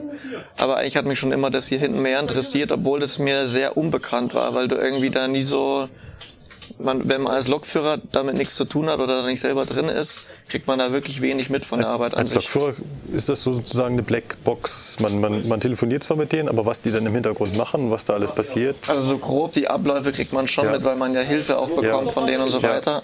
Aber was so, weil da viel mehr Sachen mit dranhängen, die man hier zu Mhm. Ja. tun hat, die der Lokführer nicht Ja. mitkriegt. Das man so wird ja hier auch Punkte. von Lokführern nicht gesehen. Also wir sind Ja, hier in einem Bereich, genau. wo der Lokführer klassischerweise nicht Also das andere ist vorne bei den Ressourcen, beim Personaldisponent oder beim Fahrzeugdisponent. Die sitzen quasi am Tresen, also da ist eine Glasscheibe, eine Schiebeglasscheibe davor, wo die Lokführer persönlich mit denen reden können. Aber zu uns hier hinten kommt eigentlich keiner rein, außer wir wollen das. Und ähm, dementsprechend, wir sind eigentlich bloß am Telefonieren mit den Leuten. Und genau dann habe ich mich einfach mal, weil ich mich dafür interessiert habe, gibt es die Möglichkeit für jeden Lokführer, dass man das bei seinem Teamleiter anmeldet, dass man gerne mal zum Schnuppern hier reinkommen würde Mhm, macht Sinn. zwei, drei ja. Tage. Und ähm, ja, das hat mir dann so gut gefallen, dass wo dann halt die nächste Ausschreibung kam für, das heißt ÖZB, örtlicher Zusatzbedarf. Da gibt's immer, also bei uns hier hinten, bei den Liniendispos gibt's da, glaube ich, drei Stellen dafür. Das sind quasi Teilzeitdisponenten, also die tun, sag ich mal, 50 Prozent sind dann noch Lokführer und 50 Prozent Disponent. Das heißt, die sind sowohl Lokführer, fahren draußen planmäßig Schichten, Ja. haben aber auch planmäßig Einsätze hier als Disponent. Genau. Und ähm, das habe ich dann am Anfang zwei Jahre gemacht, weil das halt so der übliche Einstieg ist in die Leitstelle. Und ich hätte auch, bevor ich in die Leitstelle bin, hätte ich nie gedacht, dass ich das Fahren mal nicht mehr nur noch mache, weil mir das echt super gefallen hat. Und dann habe ich da, wie gesagt, geschnuppert, bin dann als ÖZB rein. Und es hat mir super gefallen, dass für mich gar nicht mehr zur Frage stand, dass ich auf Vollzeit nachrutsche als Liniendisponent. Ja. Also zwei Jahre war ich ÖZB, dann bin ich Liniendisponent geworden, also Vollzeit. Und das habe ich jetzt auch, glaube ich, zwei Jahre gemacht auf Vollzeit. Und jetzt bin ich eben im November dann Vertreter Schichtleiter geworden. Also ich bin jetzt aktuell Vertreter, also wenn äh, Urlaubszeit oder Krankenstand oder so weiter, dass ich dann einspringe sozusagen Ja. und wenn halt dann die nächste Vollzeitstelle frei werden würde, wird es die Möglichkeit geben für mich, dass ich quasi auf Vollzeit in den Schichtleiter nachrutsche. Das heißt, du bist von einem Lokführer hierher gekommen, ohne, also du musstest keine extra Ausbildung dafür machen. Nee, genau. Also es gibt zwar, wenn du Disponent wirst, es gibt die Basisqualifizierung Disposition, heißt es. Das ist so eine vier, fünf Wochen Schulung, sage ich jetzt mal, aber die passiert in der Regel, während du schon arbeitest. Also es ist keine Voraussetzung, Ja, um allein ja. disponieren zu können. Es ist nur eine Fortbildung, die einfach jeder bekommt. Ja. Und bei mir war das, da waren wir drei Wochen in Kassel und eine Woche in Bad Homburg. in so Schulungszentren von DB Training und so weiter, wo, man, wo halt dann nochmal die ganzen Grundlagen nochmal durchgegangen werden. Alles einzeln, auch Verkehrsdisposition, also ist es bei uns, Personal, Fahrzeuge. Ja. Und das auch noch alles nicht, wie es bei uns jetzt ist, hier alles mit PC, sondern auch wie man das alles noch handschriftlich machen kann, die ganzen Umläufe und so weiter. Könntest, könntet ihr noch handschriftlich arbeiten? Also wenn morgen die IT hier zusammenbricht, würde das noch handschriftlich funktionieren? Ich würde sagen, ja. Oh. Also alle Abläufe kenne ich jetzt persönlich, würde ich auch nicht mehr kennen, wie man das alles macht und so weiter, weil du das halt einfach nie machst in der Praxis, was eigentlich auch schade ist, weil man das, finde ich, schon können sollte. Aber wenn hier jetzt die Systeme aussteigen, du hast definitiv nicht mehr so den Handlungsspielraum, wie wenn du alle Systeme hast, Ja. weil du einfach blind bist, schlichtweg. Ja. Habe ich auch schon miterlebt, dass äh, hier der Streckenspiegel ausgefallen ist und, und das äh, BKU, also der, der komplette Rechner und das Telefon hat dann auch irgendwann aufgegeben und dann hast du wirklich keine Chance mehr, wenn du keinem mehr mitteilen kannst irgendwas. Ja. Ja, Matthias? Super, wunderbar, passt, danke dir. Ciao. 19.03 Uhr offizielle Freigabe. Sind die, die gelben Dinger da? Sind die gelben Dinger, die die Ohrleitung machen. Gehört, Marcel? Können wieder fahren, oder? Ja, ich schreib's jetzt ran. So genau, gerade kam die Freigabe, wo wir vorhin gesagt haben, dass wegen dem Baum im, in der Oberleitung und so weiter war Seefeld-Techendorf Hersching gesperrt. Und da kam jetzt gerade die Freigabe, dass der Turmwagen rausgefahren ist, der das repariert hat Ja, vor Ort. ja. Und jetzt geht es darum, dass jetzt der Liniendisponent quasi das erstmal veröffentlicht, also eben im Betrieb live wieder, dass alle Bescheid wissen, die Strecke wäre jetzt wieder frei. Und dann tut jetzt, dann fängt jetzt auch der Disponenten, die Disponentenarbeit vom Liniendisponenten fängt es gerade an wieder, weil wenn das wie jetzt bis gerade so vor sich hin läuft, schon seit Stunden, dann läuft es von alleine erstmal. Ja, ja. Aber spätestens, wenn es dann aufgehoben wird, um dann wieder einzufädeln und alle Züge zu haben und nichts unpünktlich reinzufahren, da geht dann wieder das Disponieren los. Okay. Und ihr muss natürlich auch allen Stellen jetzt wieder Bescheid sagen, dass wie es jetzt wieder- weitergeht und jetzt ab wann wir wieder bis zum Ziel fahren und so weiter. Genau, alles kommunizieren und den Lokführern Bescheid sagen und Ja. so weiter. Ja. Genau. Was ich ja imposant finde, ist, dass du das hier alles so nebenbei machst. Also abgesehen davon, dass wir nebenbei ein Interview führen, gehst auch nebenbei ans Handy. Du hörst nebenbei auch noch mit, was hinter uns passiert Ja. und kriegst auch mit, wenn da gerade irgendwas im Argen ist, dann hast du sofort ein Ohr dafür. Das heißt, Ja. Du hast vorhin mal zu mir gesagt, du bist nicht multitaskingfähig. Ich würde das Gegenteil behaupten. In dem Punkt glaube ich es auch, ja, dass das da schon möglich ist. Habe ich aber auch als Liniendisponent und äh, ist bei keinem wäre es von Nachteil, wenn man das hat, dass wenn du auch vor dich hinwurschtelst oder sowas, dass du immer im Hintergrund hörst, was die anderen machen, mit wem sie reden. Und das hat ja auch den Vorteil, dass du auch als Liniendispo siehst, der beim Schichtleiter zum Beispiel anruft. Und wenn ich, ich kann ja anhand des Teilnehmers, der versucht, ihn anzurufen, schon erkennen, ob Ja. ob es jetzt was Wichtiges sein könnte oder was völlig Unwichtiges. Und da werden dann die Ohren schon größer, wenn man sieht sowieso, der Bereich des Berufs beim Schichtleiter an, weil die eigentlich wirklich nur anrufen, wenn irgendwas in der Stammstrecke ist oder sowas oder bei gefährlichen Ereignissen. Und das interessiert dich als Liniendisponent auch, weil dann sind deine Linien am Ende auch betroffen und dann kannst du schon mal helfend eingreifen. Natürlich sagt der Schichtleiter die Information auch weiter an die Liniendisponenten, aber je eher du das hörst und mitkriegst, umso schneller kannst du auch handeln. Ja. ja. Und das betrifft, wie gesagt, sowohl, dass ich den Liniendisponenten zuhöre, als auch Ja, andersrum. also es ist auch wesentlich, dass du hier im selben Raum sitzt und nicht einfach allein in deinem Ja, Kämmerchen. Auf jeden Fall. Ja. Können wir nochmal zurückkommen zur Gesamtaufgabe der Leitstelle? Wie würdest du aufzählen, was ihr hier alles macht? Also du hast, wir haben am Anfang mal über das Monitoring gesprochen, das heißt beobachten und schauen, also ermitteln, wo könnte was passieren. Ja, du hast gesagt, wir sind, äh, ihr seid ähm, die Mutti für alles, für die Lokführer, also der direkte Ansprechpartner bei egal welchen Problemen. Von hier aus gehen auch ganz viele Informationen an die Fahrgäste. Das heißt, wenn irgendwas draußen ist, seid ihr diejenigen, die denen die Informationen weitergeben. Ja. Kommt noch was? Stellst du Ja. ab? Ja, mache ich gleich. Also ab einer halben Stunde fahren wir dann durch, ne? Okay, ab welchen? Ab dem 6892 auf 8807 fahren wir dann. Okay.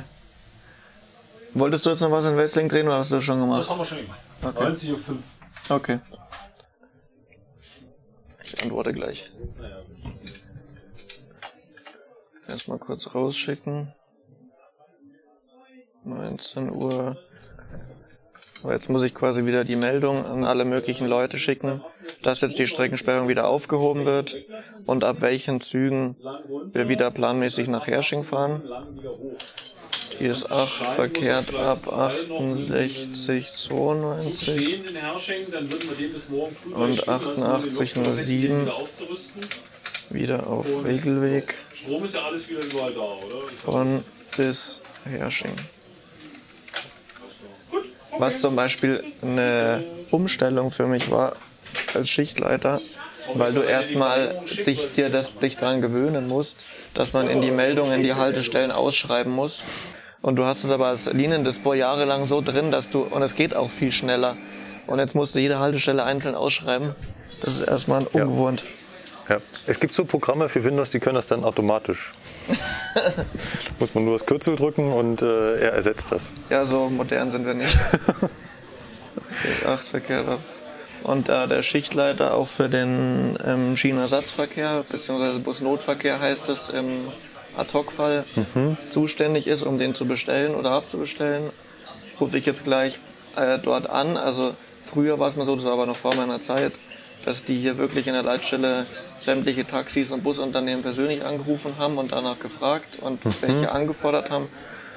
Aber jetzt hat schon seit mehreren Jahren gibt's, das heißt im Telefon RVO Zentralnotruf. Also RVO ist ja der regionale, Ver äh, regionale Busverkehr in Oberbayern. Und die haben quasi eine zentrale Rufnummer für uns. Und wenn wir denen sagen, wir haben da und da die Störung und brauchen jetzt so und so viel Taxis oder Busse, dann ist es denen ihre Aufgabe, dass die alle möglichen Leute in der Region dann anrufen und das anfordern sozusagen für Das, uns. das heißt, ihr sagt, wir brauchen so und so viele Busse und dann ähm, kümmern die sich. Ja, genau. Ja, ihr schreibt erstmal die E-Mail zu Ende. Ja.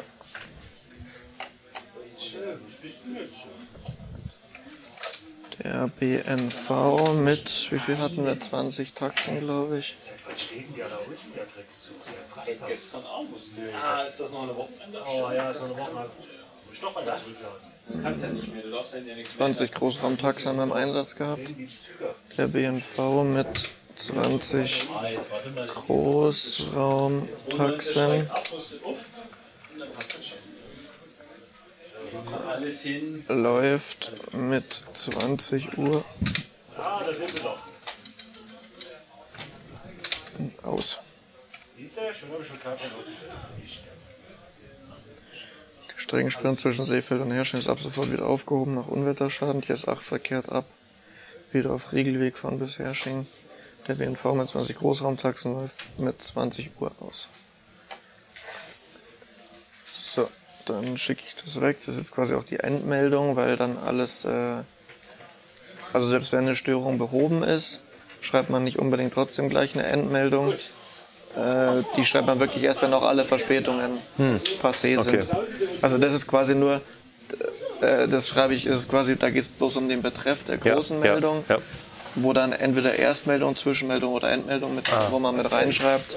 Und Endmeldung eben bloß eigentlich wirklich, wenn alles behoben ist und keine Verspätungen mehr sind, was hoffentlich hier dann auch funktioniert. Muss noch kurz fertig schreiben. Ähm, Nee, passt schon. Nee, alles gut. Nee, alles gut.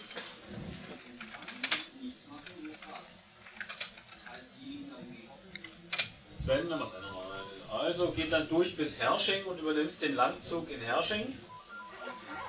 Und ja, als 88.07 dann Langzug rein Richtung.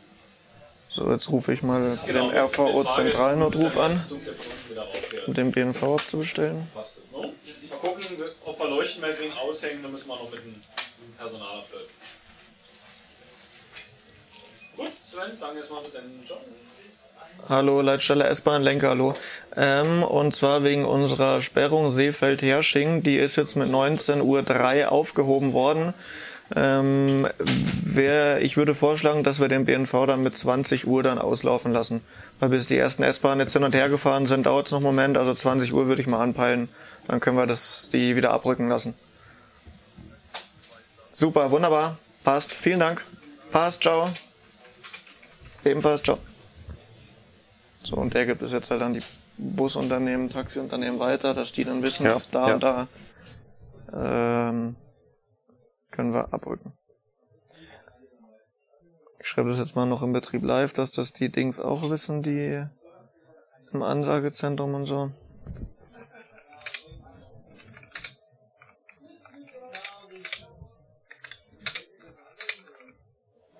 Hättest du nicht einfach jetzt den Text kopieren können, den du auch per E-Mail geschickt hast? Also Hätte ich auch kopieren können, ja, wäre auch gegangen.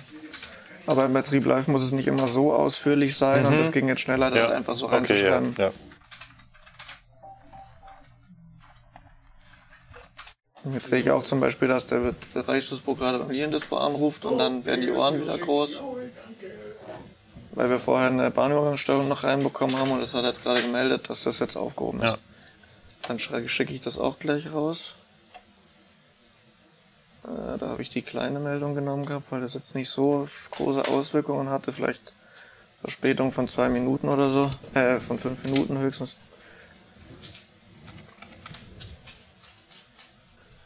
Hm, dann Arena eine Blume gemacht, Herzblatt. gut, danke. Das ist ein bisschen stehen bleiben sollen. sollen. Ich wundert ja, wundert ja fast, dass, dass sie nicht äh, Befehle schreiben für die Regelzüge. Machen die das sonst? Habe ich noch nie mitbekommen. Ja. So die Lautsprecheranlagen, da sind sie unempfindlich. Aber bei Licht. Eigentlich soll der Fahrgast selber wissen, dass er sich nicht an der Bahnsteigkante auf, Kante aufhält. Und die wird er auch im Dunkeln finden. Dunkel ist schon gleich dreimal nicht. So, jetzt irgendwas. Ich glaube, das wäre alles. Genau, was noch in der Zwischenzeit passiert ist, während wir offline sozusagen waren, wo wir gegessen haben, ähm, hatten wir haben ja auf der Stammstrecke noch die örtlichen Aufsichten sitzen, die quasi den Bahnsteig im Blick haben über Kameras und mit ihren Mhm. eigenen Augen, weil sie ja in Mhm. so Glaskästen drin sitzen. Und ähm, da hat eine gesehen, dass am Stachus in der Bahnsteigmitte am Dach, äh, also an der Decke quasi ein Luftballon, ein gasgefüllter, schwebt sozusagen. Mhm. Und das ist vor allem auf der Stammstrecke oft sehr gefährlich für die Oberleitung. Vor allem, wenn das so metallbeschichtete sind, wie man auf Volksfesten bekommt, irgendwelche Figuren oder was weiß Ja, ich. ja. Weil die dann gerne mal einen Kurzschluss in der Oberleitung verursachen, wenn die da reinfliegen. Oder wenn der Zug reinfährt und sich das im Stromabnehmer verheddert oder sowas, ist genauso blöd. Ja. Und da kann es schnell mal zum Schaden an der Oberleitung kommen und in der Stammstrecke wäre das natürlich der Super-GAU. Das wäre der absolute Supergau, das haben wir ja vorhin schon festgestellt, ja. Genau, und in dem Fall jetzt wäre der ähm, äh, Ballon zwar unbeschichtet gewesen, also ein normaler Luftballon, aber man will trotzdem das Risiko nicht eingehen, dass vielleicht doch was passiert oder dass Mhm. sich um Stromabnehmer wickelt. Und ähm, dann haben wir es jetzt so gemacht, dass die Aufsicht oder der Personaldisponent von den Aufsichten, der hat äh, DB Sicherheit angerufen, dass die vorbeifahren und schauen, ob sie den selber runterbekommen. Mhm. Die haben sich jetzt irgendwo eine Leiter organisiert und holen den so runter, Ja. den Luftballon. Und da das nicht im Bereich, also noch nicht im Bereich der Oberleitung ist, können sie das auch gefahrlos tun. Genau, genau. Und ansonsten die gibt's auch noch die Möglichkeit, ähm, es gibt immer rund um die Uhr zwei Notdienste, die sind von der S-Bahn direkt quasi. Mhm. Gibt's immer einen für den Bereich West und einen für den Bereich Ost. Also da wird das S-Bahn-Netz in zwei Hälften aufgeteilt sozusagen. Für West ist Notdienst West zuständig, für Ost ist Notdienst Ost Ja. zuständig und die haben auch von zu Hause Bereitschaft mit einem Blaulichtauto. Und wenn irgendwas wäre, wie gefährliche Ereignisse, wie Personenunfall oder Wildunfall oder Oberleitungsschaden oder ein Zug steht irgendwo auf freier Strecke, muss evakuiert werden, Ja. dann sind die dafür zuständig, die fahren dann dorthin, kümmern sich vor Ort drum, die sind dann quasi vor Ort die Vertreter vom Eisenbahnunternehmen sozusagen. Also Oh. von der S-Bahn in dem Fall. Und jetzt hat sich der Notdienst um den Luftballon gekümmert. Der hätte sich, wenn das jetzt mit DB Sicherheit nicht geklappt hätte, ähm, dann wäre der Notdienst dorthin gefahren und hätte dann, die haben dann immer ein Blasrohr dabei, da sind so Pfeile drin und dann hätten die mit dem Blasrohr den Luftballon abgeschossen Das ist ja eine coole Idee. und das haben auch bloß die Notdienste und die können dann den Luftballon abschießen, dass dann auch die Gefahr quasi gebannt ist sozusagen und der, dass er nicht droht, irgendwo reinzufliegen und irgendwas zu zerstören. Das wäre eine gute Quizfrage. Warum sind Mitarbeiter der Ich habe das schon mal zu genial daneben, habe ich schon mal geschickt, aber es wurde nicht genommen. Ja. Vielleicht mache ich es nochmal. Könnte ich gleich wieder 500 Euro abkassieren. Hast schon mal was gemacht? Mhm. Hab da schon mal 500 bekommen. Das ist übrigens runter jetzt. Sehr gut. Haben sie es mit der Leiter hinbekommen? Mit dem Speer haben sie runtergeholt. Mit dem Speer? Sind wir im alten Rom oder was? Ich glaube, es hat drei Tote, aber egal. Das Hä, war das mit dem Speer jetzt ernst gemeint? Ja, wirklich. Wo haben denn die einen Speer Von der her? Dresdenzentrale kam ein Speer, den kannst du so ausziehen, bis auf 5 Meter und dann puff. Ach so, Die Lokführer wissen, dass es sowas gibt. mit einem Speer ist auch geil. So, genau. Und genau, also wie gesagt, der Notdienst hat 24 Stunden Bereitschaft und wenn irgendwas ist, fahren die raus und sind dann verantwortlich dafür. Und eben bei Luftballons, wie gesagt, seit ein paar Jahren gibt es das eben auch, dass die halt mit, äh, wo sich das, wo das vermehrt aufkam. Ja. Vor allem jetzt auch momentan, weil ja schon länger ähm, die Bahnsteige umgebaut werden auf der Stammstrecke, Mhm. was dazu führt, bevor das der Fall war, waren quasi von dem von der Decke überm Bahnsteig direkt zu der Oberleitung hin nochmal so abschüssige Rampen in, dem, Mhm. in der Decke, Mhm. dass sowas nicht passiert und durch diese Bauarbeiten ist das halt alles oben noch eine, nur noch eine Decke quasi auch zur Oberleitung hin Ja. und dann fliegen die eher Ja. mal in die Oberleitung rein. Ja, ja. Also es ist, es ist ein Problem. Ich würde mich ganz gerne noch mal darüber unterhalten, was jetzt im Super-GAU-Szenario passieren würde. Ähm, also der Supergau, wie wir schon gesagt haben, wäre die Stammstrecke gewesen, wenn da jetzt irgendwas ist. Und da gibt es ähm, vorgefertigte Konzepte, die heißen Störfallkonzepte. Da gibt's, die sind durchbuchstabiert quasi von A bis Z. Und jeder Buchstabe ist ein anderes Szenario. Also A ist äh, Sperrung Giesing zum Beispiel oder B ist Berg am Leim gesperrt und dann geht's halt auf die Stammstrecke zu, zweigleisig Ostbahnhof Isartor gesperrt oder Isartor Hackerbrücke gesperrt, dass du quasi und in diesen Wendekonzepten, die hat auch jeder Lokführer, jeder Fahrdienstleiter, jedes äh, jedes äh, Reisezentrum und was weiß ich wer, die Aufsichten und alle, wo dann eben auch drin steht, in welchem Szenario die Züge wo vorzeitig wenden. Weil wenn jetzt zum Beispiel, sagen wir mal, es ist ein Personenunfall am Isartor, dann kann kein Zug mehr in die Stammstrecke reinfahren, von beiden Richtungen aus nicht. Und wenn man da nichts tun würde, dann würden alle S-Bahnen auf die Stammstrecke zulaufen und irgendwann steht das komplette S-Bahn-Netz und keine Außenlinie, kein Außenast wäre mehr bedient worden, Ja, weil ja. alle feststecken quasi. ja. Und dafür gibt's die Störfallkonzepte, dass da dann zum Beispiel drin steht, die und die Linie wendet am Ostbahnhof zum Beispiel, die aus dem Osten auch kommt, Ja. fährt wieder zurück in den Osten. Äh, oder dass vereinzelt Züge auch über den Südring zum Beispiel fahren, ist auch in den Konzepten fest drin. Oder aus der anderen Richtung, dass sie in Parsing drehen oder an der Donnersberger Brücke oder so. Und das erleichtert halt extrem in solchen Situationen, dass dann das äh, entscheidet der Schichtleiter, welcher Störfall gefahren wird, in Absprache mit DB Netz. Aber da sind wir die, die entscheiden, nicht DB Netz.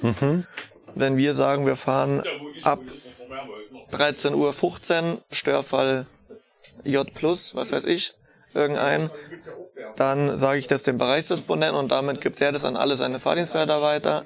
Und ich kommuniziere das nach draußen über alle, denke ich, in Medien, die Liniendisponenten genauso.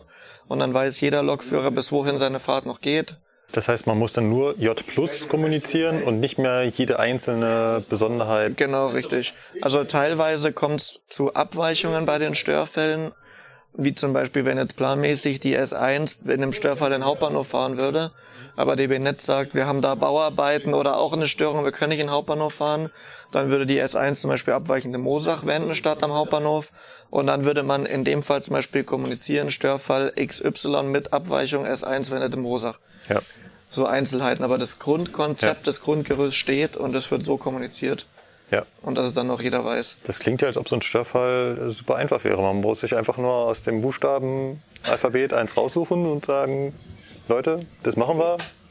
Klingt schön, ist es aber nicht. Weil, wie gesagt, es hängen ja nicht quasi nur die Züge mit dran, sondern die Lokführer wieder ist auch ein Hauptpunkt wieder. Weil die ähm, halt, vielleicht kommen die gerade aus dem Feierabend gefahren, haben am Ausbau noch Feierabend und der Zug würde aber wenden in die andere Richtung, aber der Lokführer dafür ist noch nicht da, weil der Ja. auch irgendwo feststeckt. Und Ja. es, auch wenn ich den Störfall einführe, bis man das gemacht hat, ähm, stehen in der Stammstrecke selber auch schon mindestens zehn Züge oder sowas an den Bahnsteigen, Ja. die du dann erstmal irgendwie aus der Stammstrecke wieder rausbekommen musst. Da sind auch überall Lokführer drauf, die weitergefahren Ja. werden. Also der Lokführerpunkt ist der Hauptpunkt im Störfall, der echt richtig tricky ist, dass man da trotzdem die Züge fährt. Man kann, man kann ja nicht allen Lokführern sagen, okay, ihr habt jetzt keinen Feierabend, sondern müsst jetzt durcharbeiten. Genau, du kannst keinen dazu zwingen. Also es gibt äh, so im Arbeitszeitgesetz so einen Paragraphen, der würde es erlauben in Sondersituationen, dass er auch über seine zwölf Stunden zum Beispiel arbeiten darf oder so. Ähm, Aber selbst die sind ja im. Sonderfall und auch die sind irgendwann vorbei. Ja. Und es ist alles in der Verantwortung vom Lokführer. Ja. Wenn der sagt, ich traue es mir nicht zu, ich will nicht mehr, ich habe einen privaten Termin oder was weiß ich, er hat immer das Recht dazu zu gehen. Mhm, Wo ich auch nicht prinzipiell dem Lokführer dann böse dazu bin. Natürlich, der Lokführer ist für seine Zugfahrt verantwortlich Ja. und wenn er sagt, Genau. er ist geistig dazu nicht mehr in der Lage oder fühlt Ja. sich dazu nicht mehr in der Lage, ja, Und dann muss man halt dann schauen, wenn das jetzt zum Beispiel am Ostbahnhof passieren würde, hast du noch Glück gehabt. Dann kannst du vielleicht mit dem Lokführer reden, dass er den Zug noch am Ostbahnhof in die Wendeanlage stellt, dass er nicht am Bahnsteig im Weg steht. Ansonsten, wenn er sagt, ich muss jetzt sofort weg, warum auch immer, dann musst du schauen, dass du eine Bereitschaftslokführer da runterschickst. Ja. Mit dem es aber im Störfall auch schlecht aussieht, weil die schicken dann überall, also da ist dann kein Lokführer mehr da, wo er hingehört. Mhm. Und wir haben ja vorhin gesehen, wie viele Züge unterwegs sind gleichzeitig. ja. Das, und da sitzt kein Lokführer mehr da, wo er hin muss. Und dann musst du spätestens, wenn das aufgehoben wird, dann auch wieder, geht dann auch wieder das Hickhack los. Ja. Weil dann fahren die alle noch bis zum Ostbahnhof und sagen, wo ist mein Ablöser? Dann ist da keiner da, weil Ja, der ja.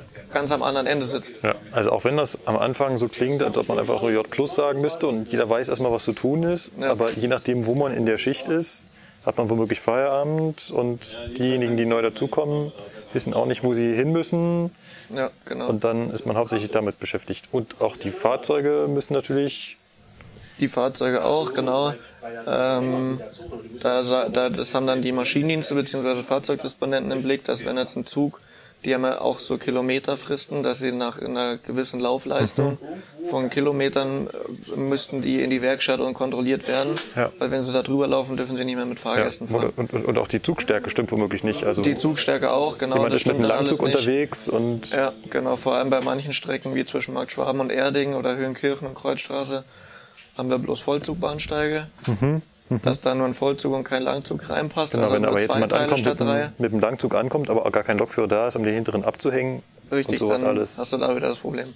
Dann musst du den entweder auch wieder vorzeitig wenden, obwohl er eigentlich fahren könnte, einfach nur weil er zu lang ist Das oder ist, wie auch immer. Das ist jetzt ein schöner, das ist natürlich für den Fahrer schwer nachzuvollziehen, dass da eigentlich, da ist ein Zug, der fahren könnte, da ist ein Lokführer, der fahren könnte, er kann aber nicht fahren, weil er zu lang ist. Ja, genau.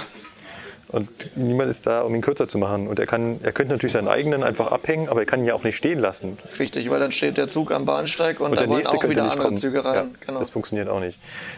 Es gibt also wahrscheinlich die kuriosesten Gründe, warum ein Zug ausfällt.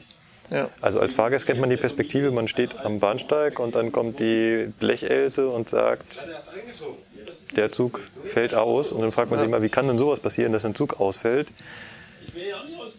Das heißt nicht immer, dass der Zug kaputt gegangen sein muss, sondern Richtig, das kann so viele, so viele verschiedene Möglichkeiten haben. Es kann sein, dass der Lokführer mitten während der Fahrt aufs Klo musste und deswegen einfach, sag ich mal, verhindert war. Deswegen und deswegen ist Verspätung aufgetaucht oder weiß nicht, dass wir, was ja auch oft passiert, äh, Fundsachen sozusagen, also wenn äh, Fahrgäste ihren Koffer in der S-Bahn vergessen und das und das wird dann quasi als NZG nicht zuordnender Gegenstand bezeichnet.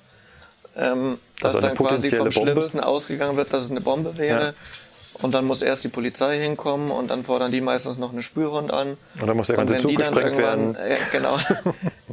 und wenn der sich dann in Luft aufgelöst hat, dann können wir weiterfahren, theoretisch. Okay. Ähm, was macht ihr in so einem Fall? Also könnt ihr eigentlich noch was retten, wenn ein, wenn ein Zug ausfällt? Also man kann es retten mit, wie gesagt, so zum Beispiel Ersatzzügen, was wir vorhin gesagt haben, wenn man einen hat. Oder was man auch teilweise macht, was für den Fahrgast auch null nachvollziehbar ist, zum Beispiel, wenn du Verspätung kompensieren willst, sage ich jetzt mal.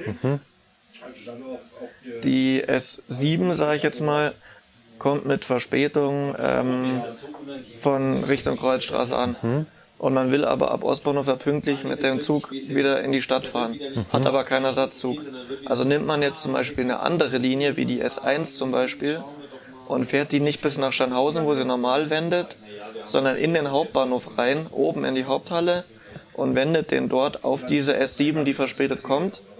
Und die originale S7, die Verspätung hat, man wendet man irgendwo dann aus. am Ostbahnhof, wird dann zu der S1, die dann auch wieder pünktlich ist.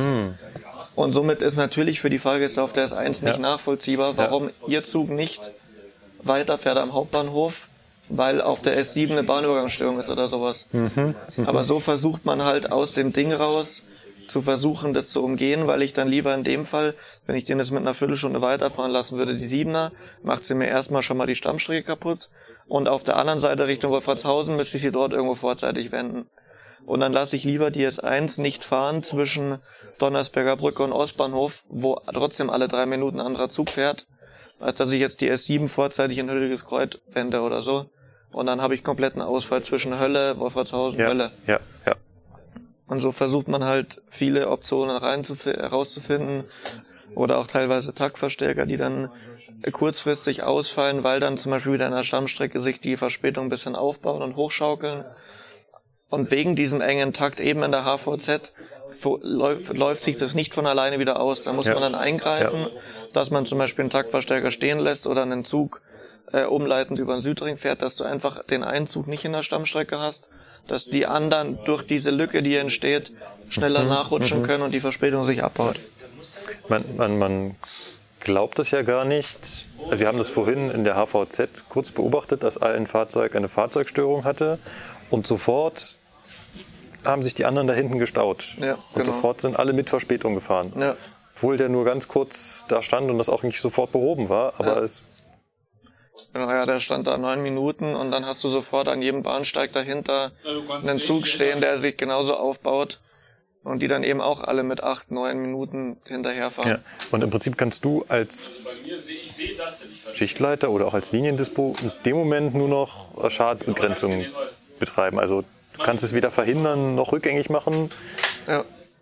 Also in dem Fall hätte man dann eben zum Beispiel die Möglichkeit, was ich gesagt habe, dass man das versucht zu entlasten, dass man schaut, welche Züge laufen jetzt auf Parsing zu, auf die Mhm. Stammstrecke zu, dass man da gleich mit DB Netz ausmacht, dass die zum Beispiel über den Südring fahren, weil sich sonst alles wieder auf die Stammstrecke zuläuft Ja. und alles Ja. Verspätung macht. Ja. Und so hast du dann zumindest die einzelnen Züge, die über den Südring fahren, bleiben pünktlich in der Regel.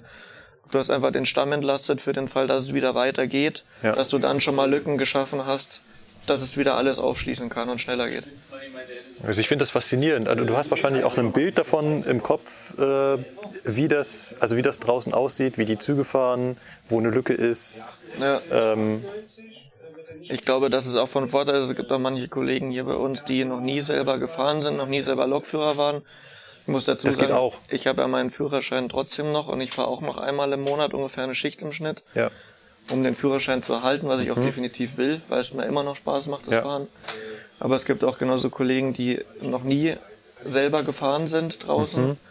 Es geht genauso. Da haben wir Ja. auch Kollegen, die sind trotzdem super und komplett auf unserem Stand, sage ich jetzt mal. Aber für mich persönlich finde ich das definitiv von Vorteil, dass ich das von draußen kenne. Nachvollziehbar, nachvollziehbar. Jetzt sehe ich gerade, dass eventuell die Siebener da kurz stand am Stachus. Ah, ist schon weitergefahren. Alles gut. Das sieht man dann eben auch auf dem Streckenspiegel, dass wenn einfach zwei Züge zu nah aufeinander, aneinander dran sind. Also es jetzt, hat jetzt nichts mit gefährlich zu tun oder so, aber dass man halt dann sieht, dann spricht es eher davor, dass der vordere Zug vielleicht wirklich da gerade noch steht, außerplanmäßig. Ja, Und wenn man das gleich sieht, Ja. dann kann man auch, wie gesagt, gleich eingreifen.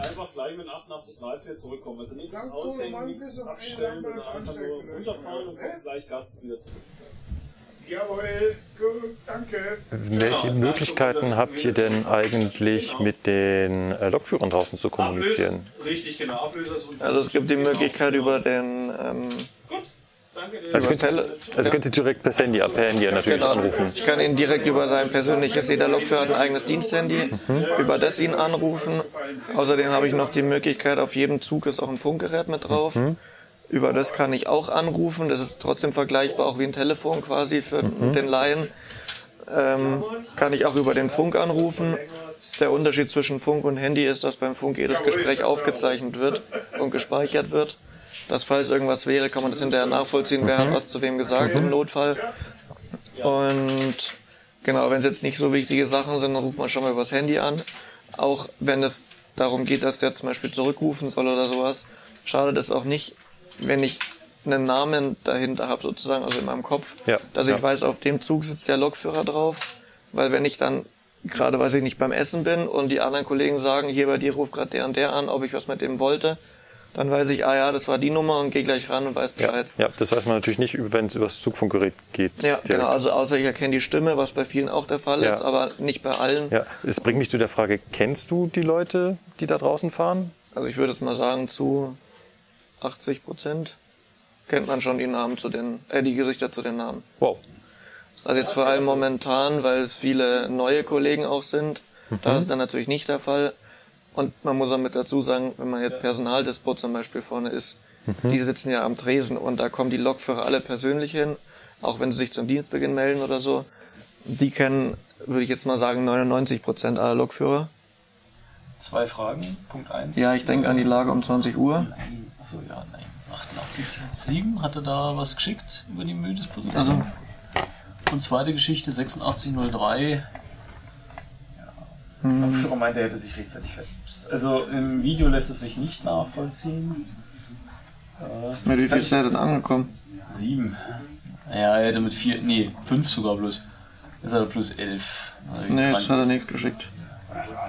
Dann hoffen wir, dass er fährt. Ähm, ja, plus elf, ne? von fünf auf elf. Von 5 auf 11. Und mit fünf war er da. Und Ist das ein er wieder 420 oder? Nee, das war, nee, nee, die haben den Regelfeuer. Ach so, toll. Und das ist natürlich der Ebersberg, weil es so schön ist. Ja. Dann schicke ich jetzt dann mal gleich mal eine Meldung raus über den Zug, der jetzt elf Minuten Verspätung hat, weil da war jetzt auch wieder auch so zu diesem Thema, wir sind nicht immer schuld an den Verspätungen. Wie jetzt in dem Fall die S-Bahn, die S6 kam mit fünf Minuten Verspätung in Tutzing an. Der Lokführerkollege hat angerufen und gesagt, er hat sich beeilt. Und dann hat aber der Fahrdienstleiter noch den pünktlichen Regio vorgelassen. Also hätte der Lokführer wahrscheinlich mit drei, vier Minuten höchstens abfahren können in Tutzing. Da der Regio jetzt aber noch vorausgefahren ist, weil das der Fahrdienstleiter so entschieden hat, fährt jetzt die S-Bahn mit elf Minuten hinterher. Und das ist in dem Sinne auch schon wieder blöd und ungünstig, weil der auf der anderen Seite bis Ebersberg fährt. Und zwischen Grafing und Ebersberg sind wir auch bloß eingleisig und da fährt auch die SOB nach Mühldorf, Das meinte äh, nach äh, Ja, genau. Wasserburg. Da haben wir ganz kurz haben vorher äh, drüber geredet, dass es manchmal vielleicht doch sinnvoller ist, die S-Bahn vorfahren zu lassen, weil Ja. an ihr noch was Ja, dranhängt. genau. Prinzipiell schon und wir hätten das auch so geraten, aber wie gesagt, entweder man kriegt es erst hinterher mit teilweise, weil du einfach andere Sachen noch nebenbei zu tun Ja, hast. ja. Oder sie sagen einfach, wir machen das trotzdem so. Ja. Dann hast du, wie gesagt, die haben den letzten Entscheid.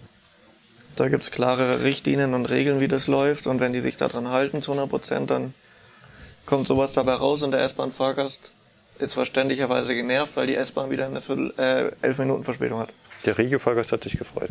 Der Rego-Fahrgast, dem ist gar nicht aufgefallen, weil er eh pünktlich war. Ja. Also es hat nicht mal jemand einen Vorteil dadurch.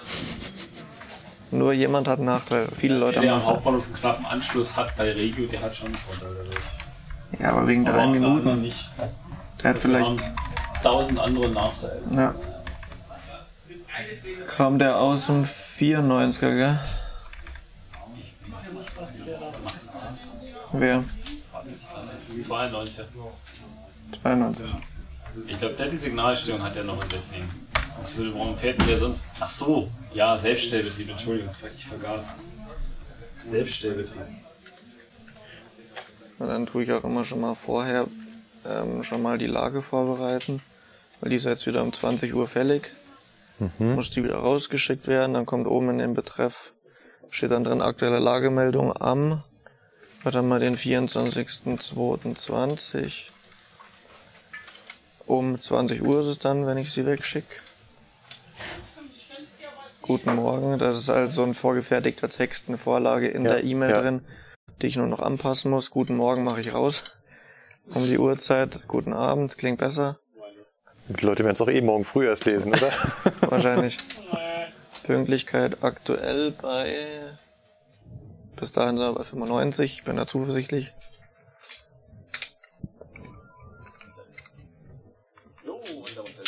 So, dann muss ich mit reinschreiben, wie viele Schichten offen sind. Dafür muss ich dann zum Personaldisponenten vorgehen und den danach fragen und dann schreibe ich das da rein, dass die dann Bescheid wissen, wie, sie, wie wir gerade personaltechnisch aufgestellt sind. Und ansonsten muss ich mal gucken, ob wir jetzt sonst noch irgendwie aktuelle Störungen haben, aber ich glaube, jetzt haben wir tatsächlich mal nichts mehr, nachdem die Strecke auch freigegeben wurde, hier äh, Seefeld-Wessling.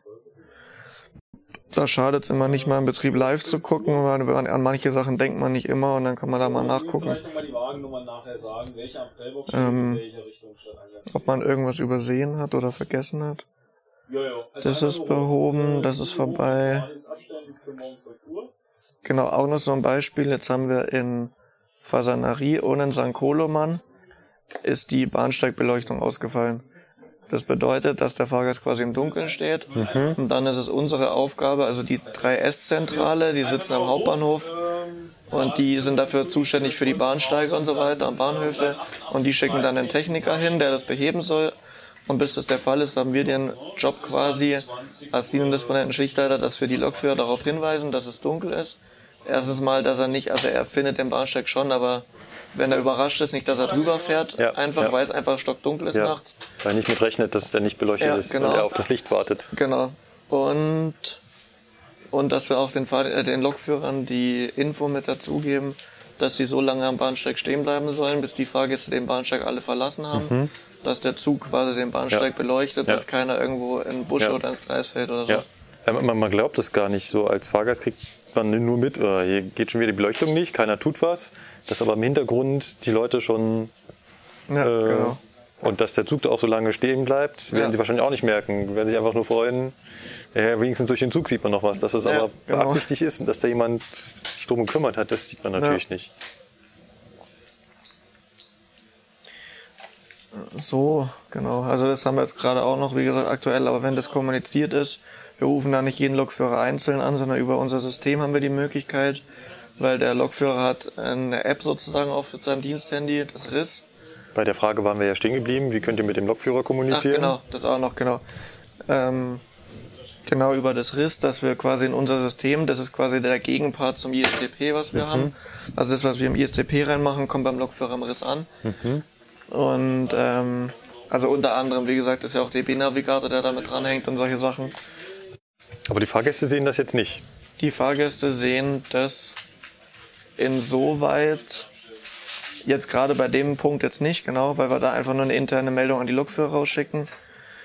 Ähm, aber bei anderen Sachen, wenn ich das eben, kann ich sowohl über eine Streckenstörung heißt, das ist eine Funktion in unserem ISTP, kann ich sowohl den Lokführer oder die Lokführer gesammelt, dass ich nicht jeden einzeln anrufen muss, sondern der kriegt dann eine Meldung, ein Pop-up auf sein Diensthandy, kann ich sowohl den Lokführer informieren als auch die Fahrgäste.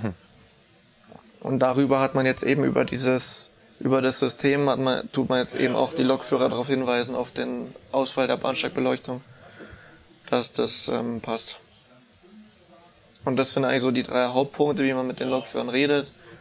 Teilweise, wenn man sieht, der hat Pause oder sowas, der Lokführer, oder ist gerade sowieso im Haus und man weiß, weil man einfach irgendwie ein paar Leute immer kennt, okay, das ist ein Raucher, der ist vielleicht oben im Raucherpausenraum oder nicht, Raucher sitzt hier rum, dann hat man auch mal die Möglichkeit, dass man einfach selber mal persönlich rübergeht und mit ihm redet, wenn sich die Möglichkeit einfach ergibt.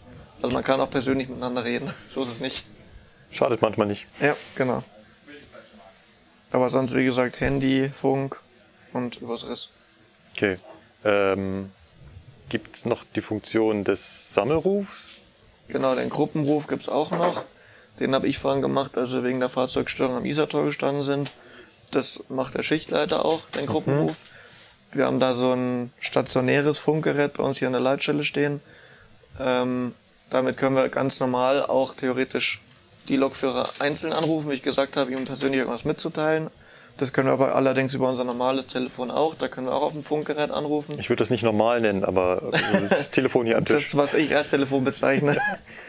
ähm, und da gibt's eben auch die Möglichkeit über das Funkgerät, das stationäre, was hier steht, dass man, kann man bestimmte Bereiche auswählen und dann kann man in diesen, sage ich mal, erweiterten Funkzellen alle Lokführer, die in diesem Bereich sind, ansprechen. dass dann quasi beim Lokführer von alleine das Funkgerät angeht sozusagen Mhm. und da dann meine Stimme sozusagen ertönt, die ich, wo ich dann eine Information an die habe, dass dann hier nicht jeder zweite Lokführer anruft, warum er jetzt in der Stammstrecke steht, weil er von nichts weiß. Also kann ich damit schon mal für die ersten Züge den Wind aus den Segeln nehmen, dann haben sie schon mal eine Information Ja, ja. und anschließend Ja. kriegt er das dann sowieso auch über sein Riss-Handy, weil die Liniendisponenten dann eine Streckenstörung anlegen oder so weiter. Genau, die Option gibt's auch. Beschallt ihr auch die Züge von hier aus? Nein, das machen wir nicht. Wenn äh, teilweise so, ba so Bauarbeiten, Ansagen kommen oder sowas, das kommt dann immer vom äh, KISS-Team. Die sitzen auch da beim Ansagezentrum in der Betriebszentrale. Aber wir persönlich Züge beschallen machen wir nicht. Okay. Genau, und wie gesagt, auch Ansagen am Bahnsteig oder so und die Anzeigen haben wir auch nichts mit zu tun. Das macht erst das Ansagezentrum, die die Informationen von uns quasi Ja. haben. Also die Fahrgäste werden dann erst über den Lokführer informiert. Ja, genau. Jetzt muss ich mal kurz vorgehen und nach den Ja. offenen Schichten fragen mein Personaldisponent für die Lage.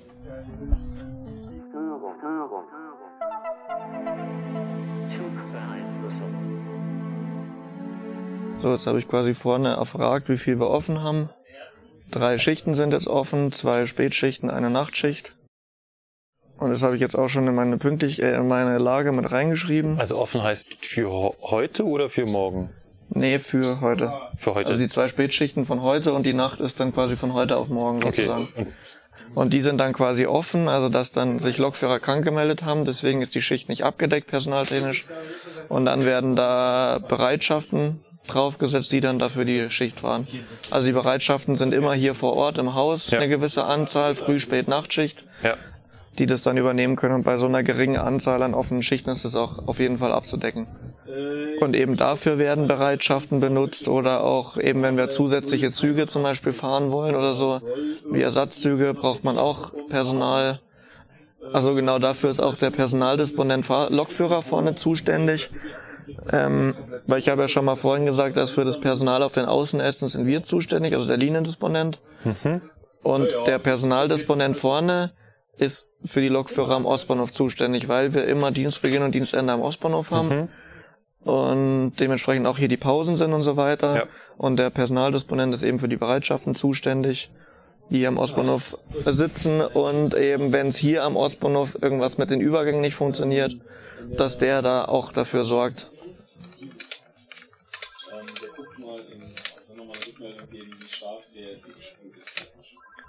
Jetzt ruft die 3S-Zentrale wieder an. Wahrscheinlich wieder eine Bahnsteigbeleuchtung. Leitstelle S-Bahn, der Jan ist da. Hi. Super, wunderbar, passt. Danke dir. Okay, passt, danke. Ciao. Fasanerie geht wieder. Nach St. Kohlemann fährt jetzt ein Techniker raus. Ansonsten kommt es der Ich hab da halt Lampen mit. Da muss wahrscheinlich nur den Leitungsschutzschalter wieder einlegen und dann. Wahrscheinlich. Ansonsten kommt es derzeit zu keinen weiteren nennenswerten Störungen oder Verspätungen im Netz der S-Bahn München. So, jetzt warte ich noch sieben Minuten, dann kann ich es wegschicken. Jetzt muss ich mal gucken.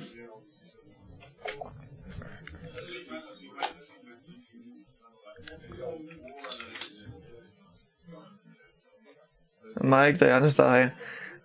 Ähm, kleine Frage, wie sieht's denn aktuell Südring technisch aus? 8603. Denkst du, der würde gut durchkommen oder eher schwierig? 12 in Gauting. Hm.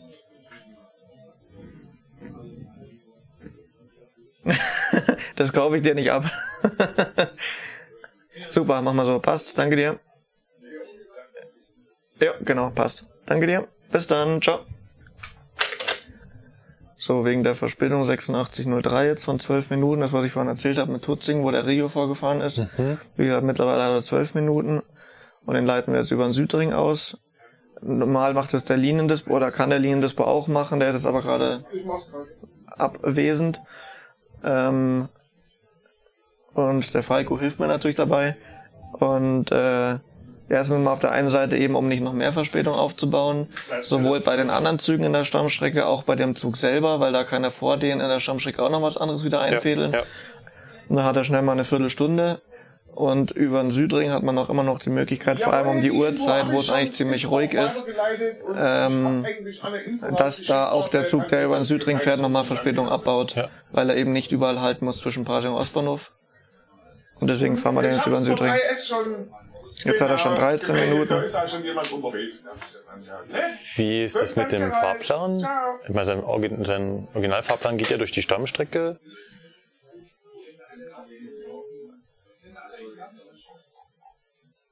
Dran. Gleich. Das, da ist der Regio und Tutzing vorgefahren. Ach, aber nie. Ich hab mal. Gut.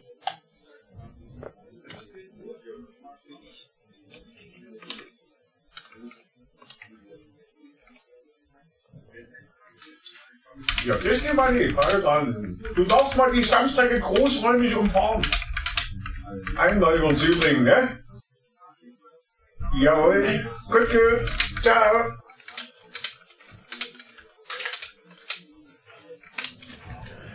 Also mit dem Fahrplan, das läuft so. Wir haben ja unser äh, Outlook. Da haben wir verschiedene Ordner drin, eben auch die Müdesposition heißt es. Da sind die Bereichsdisponenten auch mit drin. Und der Bereichsdisponent schreibt quasi die Umleitung auch für die Fahrdienstleiter selber, dass die das Bescheid wissen und ruft die an. Und ähm, Ist klar, also die kann nicht einfach plötzlich einen Zug in einem Bahnhof auftauchen, wie zum Beispiel München Süd, und der weiß gar nichts von dem Zug. Richtig, genau. Und deshalb schreibt dann der Fahrdienstleiter, äh, der Bereichsdispo macht dann den Fahrplan fertig, sowohl für die Fahrdienstleiter als auch für uns. Und schickt mir den dann über Outlook sozusagen als PDF-Datei. Ich tue diese PDF-Datei dann in das D-Log heißt das System. Jeder Logfahrer hat auch ein dienstliches Tablet. Und da ist das, das System dazu und da schiebe ich quasi den Fahrplan drauf auf das D-Log und dann kann der Lokführer sein Tablet aktualisieren. Wenn er jetzt im Parsing zum Beispiel steht, wie in dem Fall, und hat dann gleich seinen Fahrplan auf dem Tablet für die Strecke bis nach Trudering, wo er abweichen fährt. Ab Trudering fährt er wieder Regelweg, kann seinen normalen Fahrplan wieder Das benutzen. muss aber alles im Voraus passieren. Das, äh, Wie im Voraus. naja, also das muss alles passieren ab dem Moment, wo du sagst, wir leiten den um. Ja, genau. Dann, dann machen alle ihr Ding sozusagen Mhm. und am Ende führt es am besten dazu, dass dann das am Ende rauskommt, was man auch gerne hätte. Dann schauen wir mal. Genau, ja. Also jetzt, wie gesagt, um die Uhrzeit ist die Wahrscheinlichkeit groß, dass es wirklich ein bisschen was bringt. Genau, im Betrieb live hab's ich gerade reingeschrieben, dann der Falco hat den Lokführer angerufen, den Bereichsdisponent, dem haben wir Bescheid gesagt. Und in dem Fall zum Beispiel hätte das auch, weil es da um auch eine Umleitung wieder geht, hätte auch DB Netz sagen können, machen wir nicht. Wenn die sagen, wir haben eine Störung auf dem Südring oder wir Ja. haben da schon so viel Züge planmäßig zu fahren, hätten die das auch verneinen können und sagen, nee, machen wir nicht. Ja. Ja. Dann hätten wir damit leben müssen. Also es ist von euch aus nur ein Vorschlag, Ja, genau. wie die, das, wie die damit umgehen. Die Fahrgäste kriegen das im Zug durch den Lokführer mit. Genau. Fahrgäste am Bahnsteig. Durch das Ansagezentrum. Durch das Die das Ansagezentrum. im Betrieb live gelesen haben und dann veröffentlichen. Okay.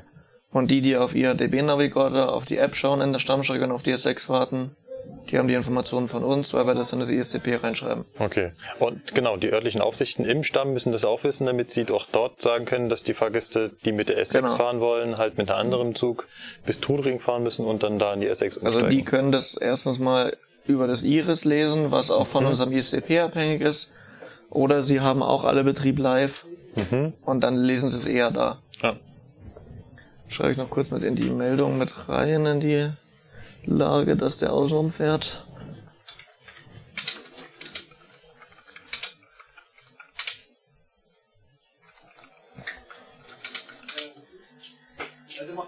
Äh, ich habe mal für dich disponiert. Wir haben schon 13. Fahren wir Sie? Ja. Ja, wahrscheinlich in den Ebersberger noch was machen.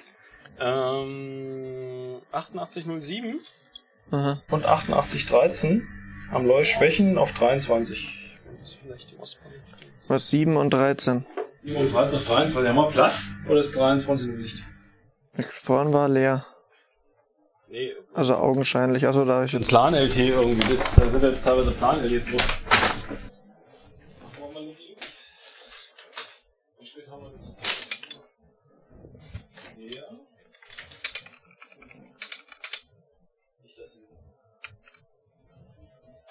So, jetzt ist es 20 Uhr, jetzt kann ich das wegschicken. Es ist 6. Warte mal, bevor wir in Ostfahren auf anderes erfahren, weil Micha erstmal, ob er schon irgendwas weiß, weil theoretisch bräuchte das gleich um 0 Uhr. Überstörung auf der. Ja. So, der, der Manni weiß Bescheid mit der Umleitung über Ja. Hat der Falco angerufen. So, alles erledigt? Nein, weil 23 wird ab 0 Uhr benötigt. Also Ja, wäre 0 mal die Frage, ob der Michi vielleicht schon weiß, ob er was tauschen muss. Nee, müssen wir nicht mehr. Du kannst nur 1 und 2. So, als ähm, Schichtleiter hat man auch noch das Übergabebuch, heißt es. Das ist eigentlich quasi eine Excel-Datei, wo einfach ähm, äh, kleine Sachen eingetragen werden, die jetzt so nicht ähm, Also im Übergabebuch werden alle Vorfälle eingetragen, die so am Tag stattgefunden haben, genau, die halt nicht in die jetzt nicht anderweitig dokumentiert wurden oder so. Jetzt noch 23 Instände weg. Äh, Marcel, was ist jetzt hier mit 23 oder seid ihr noch am Wursteln? Ja, stell, pass mal auf, den stellen wir nach 23. Man kann die Schwächung vom 86, 26 drauf fahren und kann sogar mit dem Langzug einmal Geltendorf und zurückfahren von mir aus. Der Mike ist da, ein wunderschöner Marcel. Bei der 8430 geht immer Geltendorf und dann zurück nach Steinhausen. Ich kann dir nicht folgen. Um welche Uhrzeit sind wir denn überhaupt? 0 Uhr. Ach so, so spät. Als Langzug. Ja, die ich gerade gesagt. Ja, hast du die 0 Uhr? Nee, das ist irgendwo dran.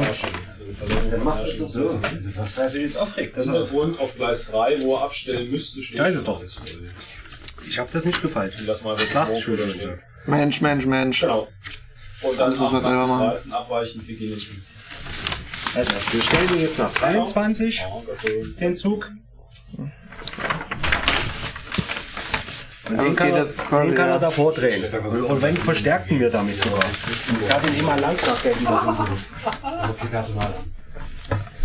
Oder Marcel? Dann lassen wir die Vierer immer lang fahren. Nachher, dann ist er eh weg dann nach Steinhausen. Wenn Jan die faltet, dann haben wir lauter Papierflieger. Das war der 30er, stellt der 30er näher.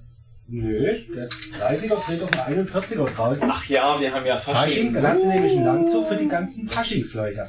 Faschingshochpunkt. Genau, dann kommt er nämlich nur nach Steinhausen, wenn wir kein Personal haben. Ansonsten müssen wir müssen nicht tauschen mehr, oder? Dann können wir gleich wegfahren. machen, Wie ihr das machen wollt. Ja, gut, dann schmecken uns dann gleich wieder, weil wir Kilometer gefahren sind. Sinnloser. Ich hab nichts zu tauschen, mir da, wenn ihr nichts kaputt macht. Also jetzt vorher wissen, wann das da irgendwo. Ach so, mit dem Langzug. Ja. Und Dafür, äh, ich habe Langzug reserviert. Also, Ziel. geht's jetzt noch um die 8er oder um was anderes? Also wir schwächen auf jeden Fall 7 und 13 und bauen den auf 23 erstmal Genau, zusammen. erstmal Und zusammen. dann, wenn noch was kapput geht, ist es schön. Wenn nicht, fahren wir halt umgehend nachstellen. Dann können wir ja, immer nachstellen. ja, wie gesagt, wir können den auf dem 84 30, 30 mit drauf, einmal Geltendorf und zurück als Langzug, dann ist er weg nach Steinhausen, wenn wir da angehen lassen. Was ich noch so als Frage da hätte, Kommt ja kein Wasser. ist bestimmt eine dumme Frage, aber ja, praktisch. Äh, Leitstelle S-Bahn, Janis da, servus. Jo, genau, ich wollte nur kurz Bescheid sagen. Wir würden gern 8807 und 8813 am Leuchtmeckring schwächen und die auf 23 zusammenbauen.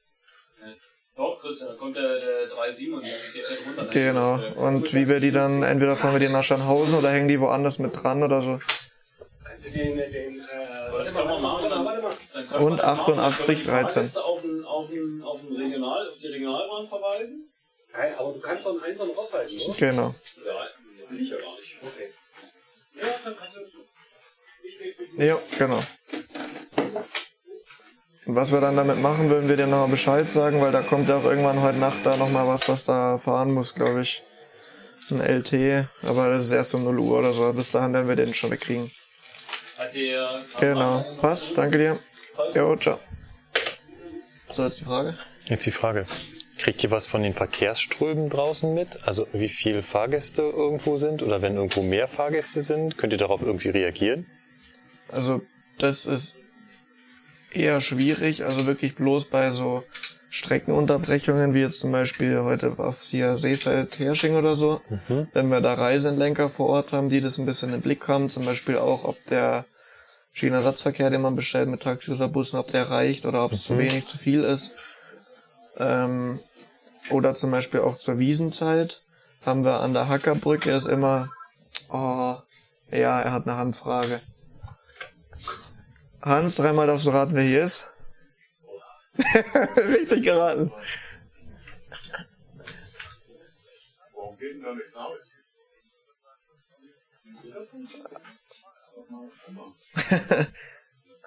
Die Einser oder? Gut, weiß ich Bescheid. Hast du noch Wagennummer für mich? 115 an der Spitze. Gut, weiß ich Bescheid. Danke dir, Hans. Jo, ciao. 8105 hat den LZB-Übertragungsausfall einer Donnersberger. Ähm, genau, oder zur Wiesenzeit haben wir immer ähm, an der Hackerbrücke, weil das ja unser Wiesenhalt sozusagen von der S-Bahn ist, die Hackerbrücke, ist dann immer einer, entweder ein Teamleiter oder Notdienst vor Ort immer, der dann immer, also zu den Stoßzeiten zumindest ist der dort, und der hält dann Kommunikation mit dem Schichtleiter, und die entscheiden dann nämlich zum Beispiel, also wie gesagt, das ist bloß während der Wiesenzeit, wenn der sagt, dass da zu viel am Bahnsteig los ist, dass der uns dann äh, Zugnummern mitteilt, die er gerne durchgefahren haben wollen würde an der Hackerbrücke, dass die da gar keine Fahrgäste mehr aufnehmen oder absetzen, weil es einfach zu voll ist. Und dann fahren wir halt einzelne Züge quasi, das ist wurscht in welche Richtung, ähm, ohne Halt an der Hackerbrücke durch. Und unser, unsere Geschichte ist dann eben wieder, wie es vorhin in Gauting mit der Weichenstörung war, dass wir dann den Lokführer Bescheid sagen, er soll ohne Halt durchfahren Ja. und den Ausfall reinmachen. Betrieb live und so weiter. Und genau, aber sonst eigentlich, wenn jetzt nicht irgendwo Reisenlenker oder wer vor Ort ist, also die einzigste Kommunikation, also der Fahrgast hat eigentlich zwei Kommunikationswege, würde ich jetzt mal behaupten. Die eine wäre über einen Lokführer vor Ort und über den zu, an uns zu gelangen. Also wir telefonieren auch natürlich nicht mit Fahrgästen persönlich. Einfach aus internen Sachen und auch wegen der Telefonnummer und so weiter, weil es einfach intern ist und Ja, ja. ähm, und die zweite Option wäre noch, dass der Fahrgast im Kundendialog oder im, in der 3S-Zentrale anruft oder sowas. Und wenn da wirklich was Akutes, Das war die 3S, oder? Mit Fasanerie? äh, Fasanerie geht wieder. Ach, geht wieder, weißt du? Okay. Ja. Hab Ich vorhin mal in Raum gesagt, aber kam wahrscheinlich an. Für mal alles helfen. Nee. Ähm, Wenn da was ist, wenn, wenn, wenn was Akutes ist, was der Fahrgast an die 3S meldet oder Kommt das oder wie auch immer, dann rufen die uns an und sagen uns, passt mal auf, da ist das und das. Mhm. Da geht es dann vor allem auch so um, ich habe was verloren in der Bahn, ich habe meinen Koffer stehen lassen. Gibt's auch. Koffer Genau. stehen lassen ist gut, ja. Da freuen sich gleich viele Leute drüber. Ja, hat man vorhin schon, wird die S-Bahn gesprengt. Notgesprengt. Ja, das ist echt ein Drama. Genau, bei sonst reisenden Ströme, man weiß halt so grob, wann, wo viel los ist, in welche Richtung. Vormittags in die Stadt, nachmittags aus der Stadt Ja. raus und so weiter. Aber was man natürlich nicht machen kann, ist irgendwie Züge zusätzlich einsetzen, aber man kann halt damit rechnen, dass sie dann verspätet fahren werden. Also eine S-Bahn, die, Ja, genau. eine S-Bahn, die voll ist und noch voller wird, die wird halt immer später Ja. und dadurch immer voller. Das sieht man teilweise auch auf der Stammstrecke, wenn da wirklich ein Zug ist. Vor allem bei der S3 zum Beispiel, weil da immer vorher eine kleine Taktlücke ist. Auch wenn es sich da bloß um ein, zwei Minuten handelt, aber das merkt man teilweise, wenn viel los ist. Weil vor der S-Bahn nichts anderes, keine andere S-Bahn ist, die sie aufhält und sie aber trotzdem Verspätung aufbaut. Ja. Dann kann man damit rechnen, dass einfach so viel Ja. los ist, dass er nicht vom Fleck Ja. kommt. Aber äh, machen könnt ihr da im Prinzip nichts gegen. Nee. Also das, die Auswirkungen halt dann wieder versuchen, Ja. dispositiv oder Ja. informativ zu lösen, aber oh, jetzt weiß der, dass ich hier sitze und ruft mich alle drei Minuten an. Also Zusatzzüge. Hans, wie kann ich helfen? Mit Ressourcen. Also ein bisschen was, wenn wir es- ein bisschen im Vorlauf wissen, gäbe es schon was raus. Super, wunderbar, weiß Bescheid. Aber so auf Alles gut, passt, weiß Bescheid. Danke dir, ciao. kriegen wir schon was hin, aber so mit Schnipsen. Also du brauchst mindestens einen Vollzug und kurz brauchst du nicht losfahren. Und du brauchst einen Lokführer, der mindestens, sag ich mal, anderthalb bis zwei Stunden Zeit hat. Ja, du brauchst einen Fahrplan und du brauchst n- eine Lücke. Eine Trasse, ja. Ja, das hast du ja meistens, wenn du so eine spontane Geschichte, Fußballfans oder was, hast du ja meistens am Wochenende oder so. Ja. Aber wie gesagt, das ist ein bisschen was geht schon, aber viel funktioniert. Was wir machen, was wir relativ einfach machen können, ist so Schwächungen weglassen. Dass du schwächst nicht, sondern lässt ihn halt nochmal vollfahren, Ja. Ja. wenn es geht, wenn die Wagen nicht in die Werkstatt müssen. Ich glaube, ich würde so langsam Das Bier Ende, kalt stellen. genau, das Bier kalt stellen und uns dem Ende nähern. So, was hast du jetzt ausgedacht? Ähm, ich hätte noch eine ganz böse Frage. Frag. Auf lange Sicht hingesehen, kannst du dir vorstellen, dass der, dass dein Job hier irgendwann mal obsolet wird, sprich ersetzt wird weil der kommt in 86 durch Computer, IT, oder sagst du, das ist hier so ein Job? Ich glaube, da das System so komplex ist, also es gibt gibt's ja auch schon und wird es auch weiterhin geben und neu entwickeln, Systeme, die uns unterstützen vielleicht. Mhm. Ähm, von diesem ISCP sind, glaube ich, auch die Tage mittlerweile gezählt. Da ist auch schon was Neues in Entwicklung, aber man weiß nicht, wann das kommt. Mhm. Aber es wird immer Sachen geben, die weiterentwickelt werden, die uns helfen. Ja. Aber ersetzen wird es uns nicht, weil es einfach so komplex ist. Und ich glaube, also das ist zumindest mein persönliches Empfinden, dass es ein Mensch dahinter braucht, dass es funktioniert. Weil ich glaube, dass es kein System gibt, das so, sag ich mal, flexibel und so flexibel und in so einem Konstrukten, äh, komplexen Konstrukt. Schnell improvisieren können müsst. Ja, genau, Und, mhm. genau. 10 Deswegen kann ich es mir nicht vorstellen. Okay. Ähm, hast du das Gefühl, dass dein Job hier sehr, einen sehr, höher, sehr hohen Grad an Bürokratie hat? Also ich sehe dich, wenn, du- wenn du hier arbeitest, viel dokumentieren. Ja, das stimmt. Also es ist auf jeden Fall einiges an Bürokratie, das kann man nicht abstreiten.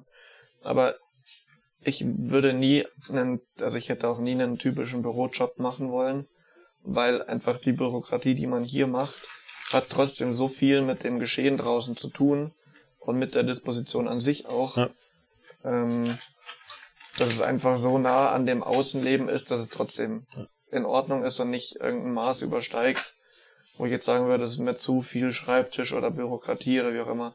Also trotzdem du zu jedem Vorfall, der hier so passiert ist, immer gleich die E-Mail dazu tippen musst und dir einen Text ausdenken und überlegen, was rein muss, sagst du, der Anteil ist noch erträglich und vor Ja, allem genau. hat es halt immer mit dem zu tun, mit wem mit dem du Mit dem, gerade umgehst, ja. mit dem, was man macht.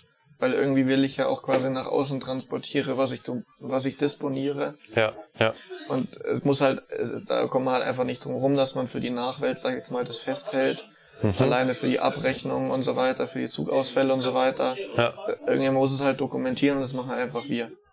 Ja, dann kommt diese böse letzte Frage. Was habe ich vergessen zu fragen? Nee, jetzt so spontan fällt mir jetzt gerade nichts ein. Ja, das antworten die Leute immer noch drauf. genau. Wenn, dann bist du ja nicht aus der Welt, sondern wir kommen immer wieder an dich ran. Genau. Und ähm, ich bedanke mich fürs mitgenommen werden Sehr und gerne. äh, vielleicht Ah, steigst du ja noch weiter auf genau. und dann ist der Zugfunk-Podcast wieder mit dabei. Ja, super gerne. Bis dahin. Vielen Dank. Ciao. Ciao. Willkommen zurück von der Leitstelle der S-Bahn hier ins heimische Studio. Das soll es auch gewesen sein mit unserer kleinen Sonderfolge. Ich hoffe, euch hat's gefallen. Falls ihr noch Fragen habt oder Kritik oder Anmerkungen, dann schreibt uns doch auf unseren üblichen Kanälen unter zugfunk-podcast.de, alternativ auch per E-Mail an mail.zugfunk-podcast.de. Ihr erreicht uns auch auf Twitter, at die Zugfunker oder unter Facebook, der Zugfunk Podcast. Dann hoffe ich, ihr hattet Spaß beim Hören. An dieser Stelle noch einen großen Dank an die S-Bahn München für die Zusammenarbeit und natürlich an den Jan, dass er uns hier Rede und Antwort gestanden hat. So, dann hören wir uns in der nächsten regulären Folge wieder, dann mit dem gesamten Team. Bis dahin, macht's gut. Ciao, ciao.